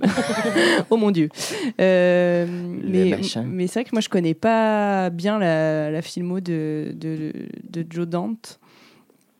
Euh, voilà, mais c'est vrai que j'ai. Non, c'était, c'était chouette. euh, c'était, c'était rapide, donc. euh, Enfin, Léo a, a dit euh, à peu près. euh, a donné mon avis aussi. Euh, effectivement, ce côté zombie euh, qui, en plus, ne mange même pas les gens et ne les tue même pas. Dans un premier temps, ils sont vraiment juste hyper voter, gentils. quoi. Bah, Enfin, on ils a les vraiment envie de leur faire des hein, câlins. ouais. Bah, à la fin, bah, un peu, mais. Euh, Mais, tu- mais ils, sont, ils sont vraiment mignons, quoi. Enfin, Moi, il y a juste ce truc, tu vois, euh, c'est pas, euh, j'ai pas interprété ça tout à fait pareil. euh, du coup, euh, c'est peut-être la conclusion que tu donnais, toi, personnel, au début, sur le fait d'aller voter pour éviter d'ailleurs des, des débiles. Je trouve qu'utiliser la figure du zombie, euh, qui n'a pour seul but d'aller voter, c'est aussi euh, un geste politique de le montrer Oui, comme ça. tout à fait, tout à fait, tout Et à fait. c'est un peu aussi, euh, il montre un peu les deux penchants. Oui, oui, oui, oui, tout à fait. Bah, ce qui est marrant, c'est qu'il renverse le, le trope habituel du zombie. Bah oui, qui est à oui. dire, c'était, enfin, Oui, mais pas, seulement, parce que ça veut aussi dire quelque chose quand. Bah, enfin, Ouais, mais normalement, le zombie, c'est quand même, euh, tu vois, c'est, c'est quand même le, le- la le- scène où il va voter, où il met le petit truc dans Bah la oui. petite enveloppe qui déchire, ça. qui met Mais le zombie, Mais- c'est c'est rien normalement, tu vois. Enfin, c'est Bah, plus qu'un. Bah, si, de- normalement le zombie, c'est c'est justement, ça représente euh, la décadence, ça représente c'est ça. le, tu vois, la, la Mais- décrépitude de, de Et il y a Mais qui a- quelque chose qui a plus aucune réflexion. Bah, il y a d'autres films, là, celui où il y a, c'est un, un Romero où euh, ils, ils essayent euh, d'assaillir un centre commercial parce que leur dernier Ouais, réflexe qui leur ouais. reste, c'est de- bah, là pareil, c'est une utilisation sociale du zombie et qui est Oui. intéressante aussi dans Oui, celui-là. mais, je trouve, tu mais vois. Enfin, là, ce, qui est- ce que je trouve cool, c'est qu'en fait, le, le, le, les- déchet de la société, c'est pas le zombie, en fait. C'est finalement, c'est ceux qui restent, tu vois. Et Mhm. qui sont, enfin, du coup, il y a une espèce de renversement qui est assez, euh, assez marrant. Et le film est vraiment marrant. Enfin, moi, je, c'est Ouais, le premier, très c'est- drôle, c'est oui. le premier, Ouais, c'est ouais. le premier truc que moi, je, je trouve, à- enfin, tu vois, quand je le regarde, c'est au-delà du message politique qui est, qui est très frontal et qui peut paraître simpliste, mais qui en fait est délivré d'une manière euh, qui est pas si simple que ça en fait, enfin, parce qu'effectivement il fallait le faire. Mm. Euh, et, euh, et en fait c'est vraiment drôle. Enfin il y a vraiment des scènes qui sont très très drôles et je pense que c'est euh, grâce à l'écriture des, des personnages euh, donc Ouais. de David Murch et, bien Bah, et, écrit, le- euh, ouais, ouais. et de Jane Cleaver. là, le les- jeu est bien, enfin, la les- façon dont les- il délivre les blagues et les, enfin, les, Non, mais les eux, ils punchlines sont- et tout. Les deux ils sont trop marrants quoi. Elle elle est folle Ouais. alliée. Ouais. Et lui c'est un grand malade Ouais. aussi. Et euh, Elle, elle est complètement euh, folle dingue, euh, érotomane. érotomane. Ouais, ouais. Dès qu'elle croise un mec, elle dit c'est un ex. Enfin, tu vois, il y a un truc, il y a un truc qui est complètement. euh, Enfin, c'est- c'est c'est assez drôle euh, à, à voir. Et, euh, et le jeu des acteurs est un peu comme dans. Enfin, je sais pas. Moi, c'est en tout cas les films de Joe Dante que moi j'ai vus en étant enfant et, euh, et que j'aimais bien. Je me suis mis sa filmo devant les yeux parce que j'avais un doute, mais euh, effectivement, l'aventure intérieure, c'est lui. Oui. Euh, donc qui, qui est un, un- une pierre angulaire hein, de, Trop, trop de- des films de mon enfance. Mais euh, et, et, euh, et donc les Gremlins et puis Small Soldiers. Enfin, Ouais. on retrouve un Mm. petit peu, tu sais, le, le jeu un peu, euh, les, les codes un peu cartoonesques, Oui. tu vois, repris. C'est comme une Euh, sitcom presque. Ouais, il y, a- euh, y a- y un côté un peu, bah ouais, puis même un peu Looney Tunesque, Ouais, quoi, ouais, tu ouais, vois. Enfin, genre, faire euh, les Bah, à ça, l'action, qui j'étais très drôle. les Looney Tunes passés à Et qui a marqué la fin de sa carrière avec les studios. Parce Voilà. que ça n'a pas marché, ça. Ça n'a pas marché du tout. C'est Mais, euh, mais donc, euh, moi, ça, j'aime beaucoup. Et donc, tu as, bah, t'as une scène comme ça qui est, moi, qui je trouve ma préférée quand les zombies euh, arrivent pour la première fois et qui sont dans les cercueils Mm. et tu sais ils se lèvent euh, avec le drapeau américain autour d'eux euh, Mm. et enfin je sais pas genre cette scène je la trouve vraiment trop trop drôle Mm. Voilà et le seul type qui meurt en fait il se fait abattre par son par son collègue Oui. et c'est même pas les zombies qui le tuent donc enfin c'est ça c'est tu vois c'est des gags qu'on avait déjà vus mais c'est surtout c'est des gags qui, qui ont été refaits et Ouais. tu vois enfin c'est- vraiment un, un type qui crée des situations vraiment euh, vraiment drôles avant toute Joe Dante quoi qui a une vraie volonté de, de voilà de, de, de créer des moments euh, de cinéma assez chouettes et donc du coup bah quand tu maîtrises aussi bien que ça le langage du cinéma je trouve tu vois tu peux te permettre de délivrer des messages euh, Ouais. assez puissants et assez forts même s'ils sont simples et donc du coup t'en fais quelque chose de vraiment euh, Simple, mais enfin, je veux dire, on n'est pas dans une période où il pouvait avoir le recul Ouais, bien sûr. forcément nécessaire, donc c'est c'est quand même. Euh, Donc Ouais. euh, ouais, très bon. Enfin moi j'ai ouais, j'ai vraiment kiffé. Ça m'a donné envie de regarder cette anthologie que j'ai pas Ouais, vu. moi j'ai- Ouais, bah, bah, j'ai tout tout téléchargé. du Masters coup, of ouais. Non, non, t'as pas le droit de War, dire ça. Euh, Mais légalement, euh, et- ouais, légalement. Ouais. On sait tout pas trop. On jouera sur le flou. euh, sur euh, www.film.gouv.fr. Point service public. Point, service point remaniement ministériel. Point. Rachidadati.com. Voilà. épisode sponsorisé par Rachida Dati. Euh, ça fait combien de temps qu'on parle, Brice 35. Eh ben ok. Eh ben très bien, très bien. Euh, ben on a fait le tour là. Ouais. Vous Oui. voulez rajouter des trucs, non Non, c'est Joe bon. Dante, Gremlins. Ouais. Gremlins un jour on en C'est parlera quand même. hein. c'est C'est marrant. Gremlins. Moi, j'adore. Ouais. Mais moi, il faut que je me mette à jour sur ce monsieur euh, parce que je. Bah, Mais Lola, même tu- Piranha, euh, trop chouette. Ah, Piranha, trop bien. Trop, trop mais bien. pas vu euh, pendant l'enfance. Ah, Mais, ah, euh, moi j'adore. Piranha 3D Non, pas- c'est pas celui-là. Ça, c'est. Sam Raimi. Euh, Aja. non, Aja, c'est confonds, Aja. je les confonds. Oh, bah, oh, Un français. un français. Je les même. Ouais. Une, Alexandre période, euh, une belle période à vide hein, quand même. hein. Mais bon. Jamais. Jamais. Le truc avec Mélanie Laurent, c'est. Oh, C'était pas mal.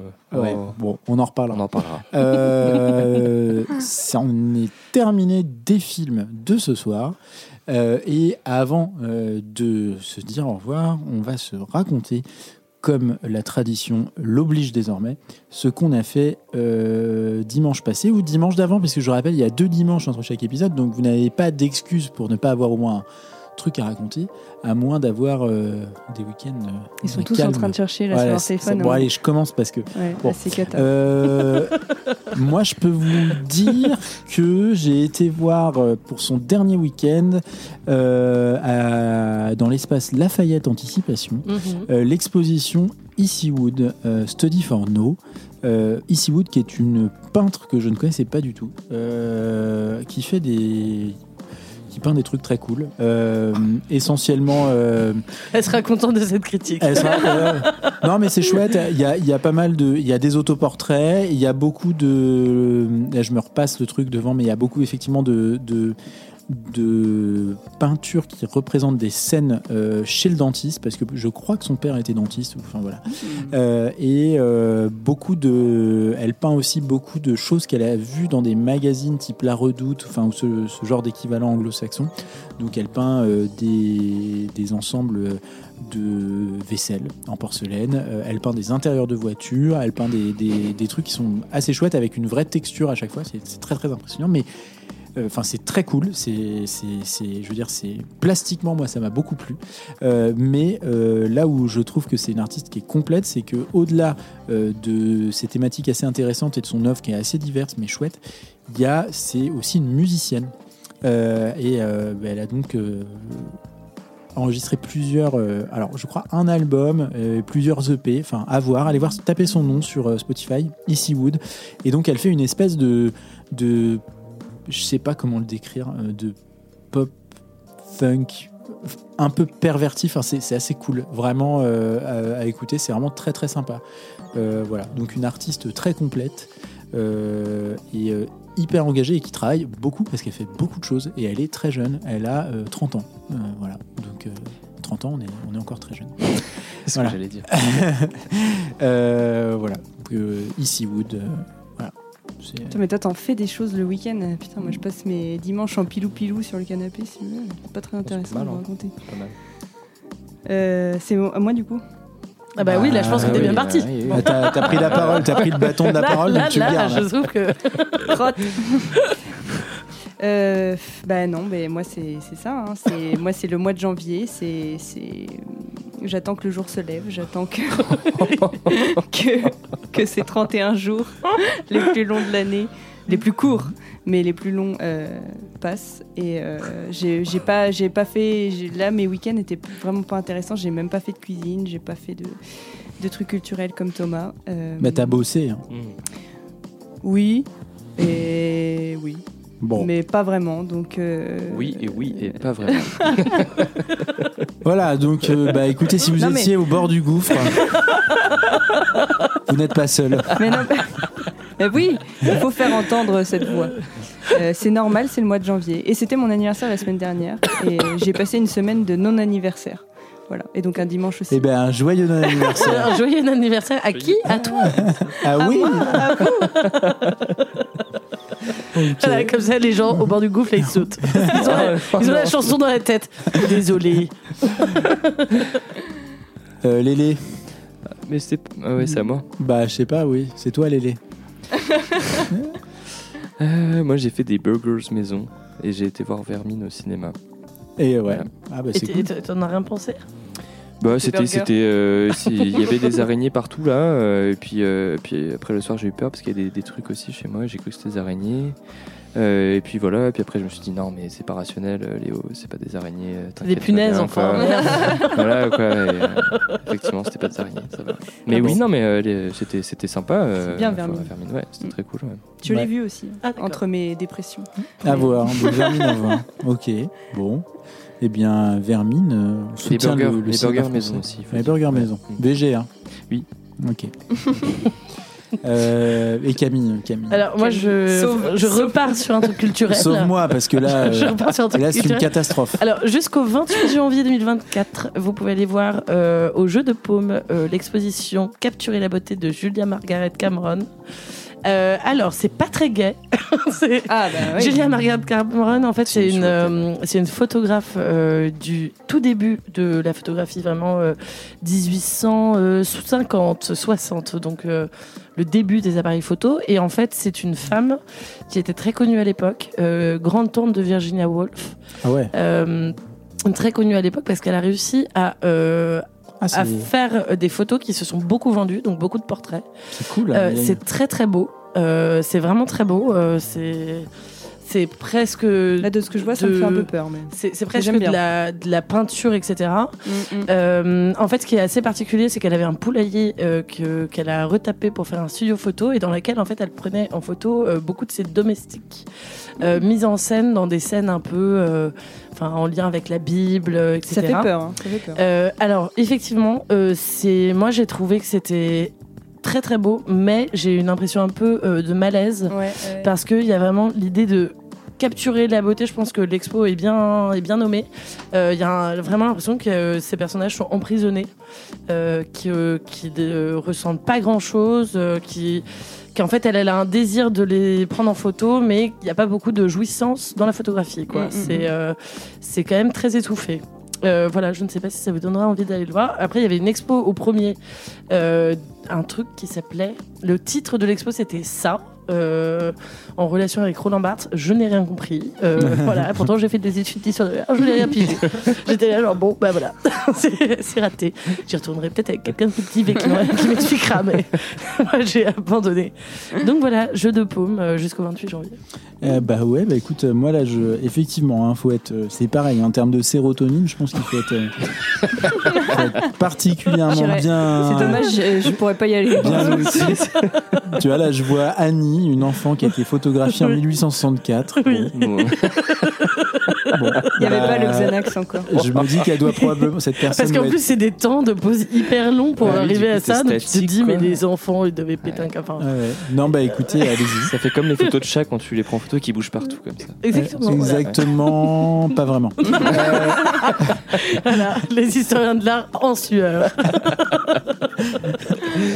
Euh, les historiens du futur quand ils verront les, les lolcats c'est tout là, hein, les vidéos de chat. Comment les malins Voilà, allez, vidéo de chat et euh, Julia Margaret Cameron. Ok, merci euh, d'avoir rapproché ces deux univers euh, euh, qui partagent probablement énormément de caractéristiques. On va se quitter euh, sur cette euh, volée de, je sais pas, de recommande, je sais plus, je sais plus, j'ai plus envie. Euh, on vous remercie d'avoir écouté jusqu'au bout. Merci. Et, euh, et on vous dit merci d'être bah, toujours plus nombreux euh, à nous écouter. N'hésitez pas euh, à nous mettre des petits mots sur les réseaux sociaux, sur les Instagram, les, les plateformes d'écoute. Oh là là, ça euh, dégénère. vous, vous abonnez, vous tout ça. euh, On va mettre, en place une boîte postale. Moi, je veux Des courriers de fans. un courrier de fans. mettre des bonnes notes sur 20. Mais pas comme tout dans ça. Perfect Blue s'il vous plaît. Voilà. N'hésitez pas, ça nous fait toujours plaisir et on est, euh, euh, malgré notre grand amateurisme, toujours plus content de faire, euh, d'enregistrer ces épisodes. Voilà, bisous et à dans 15 jours. Oui. Ciao. Ciao, ciao. Ciao. Ciao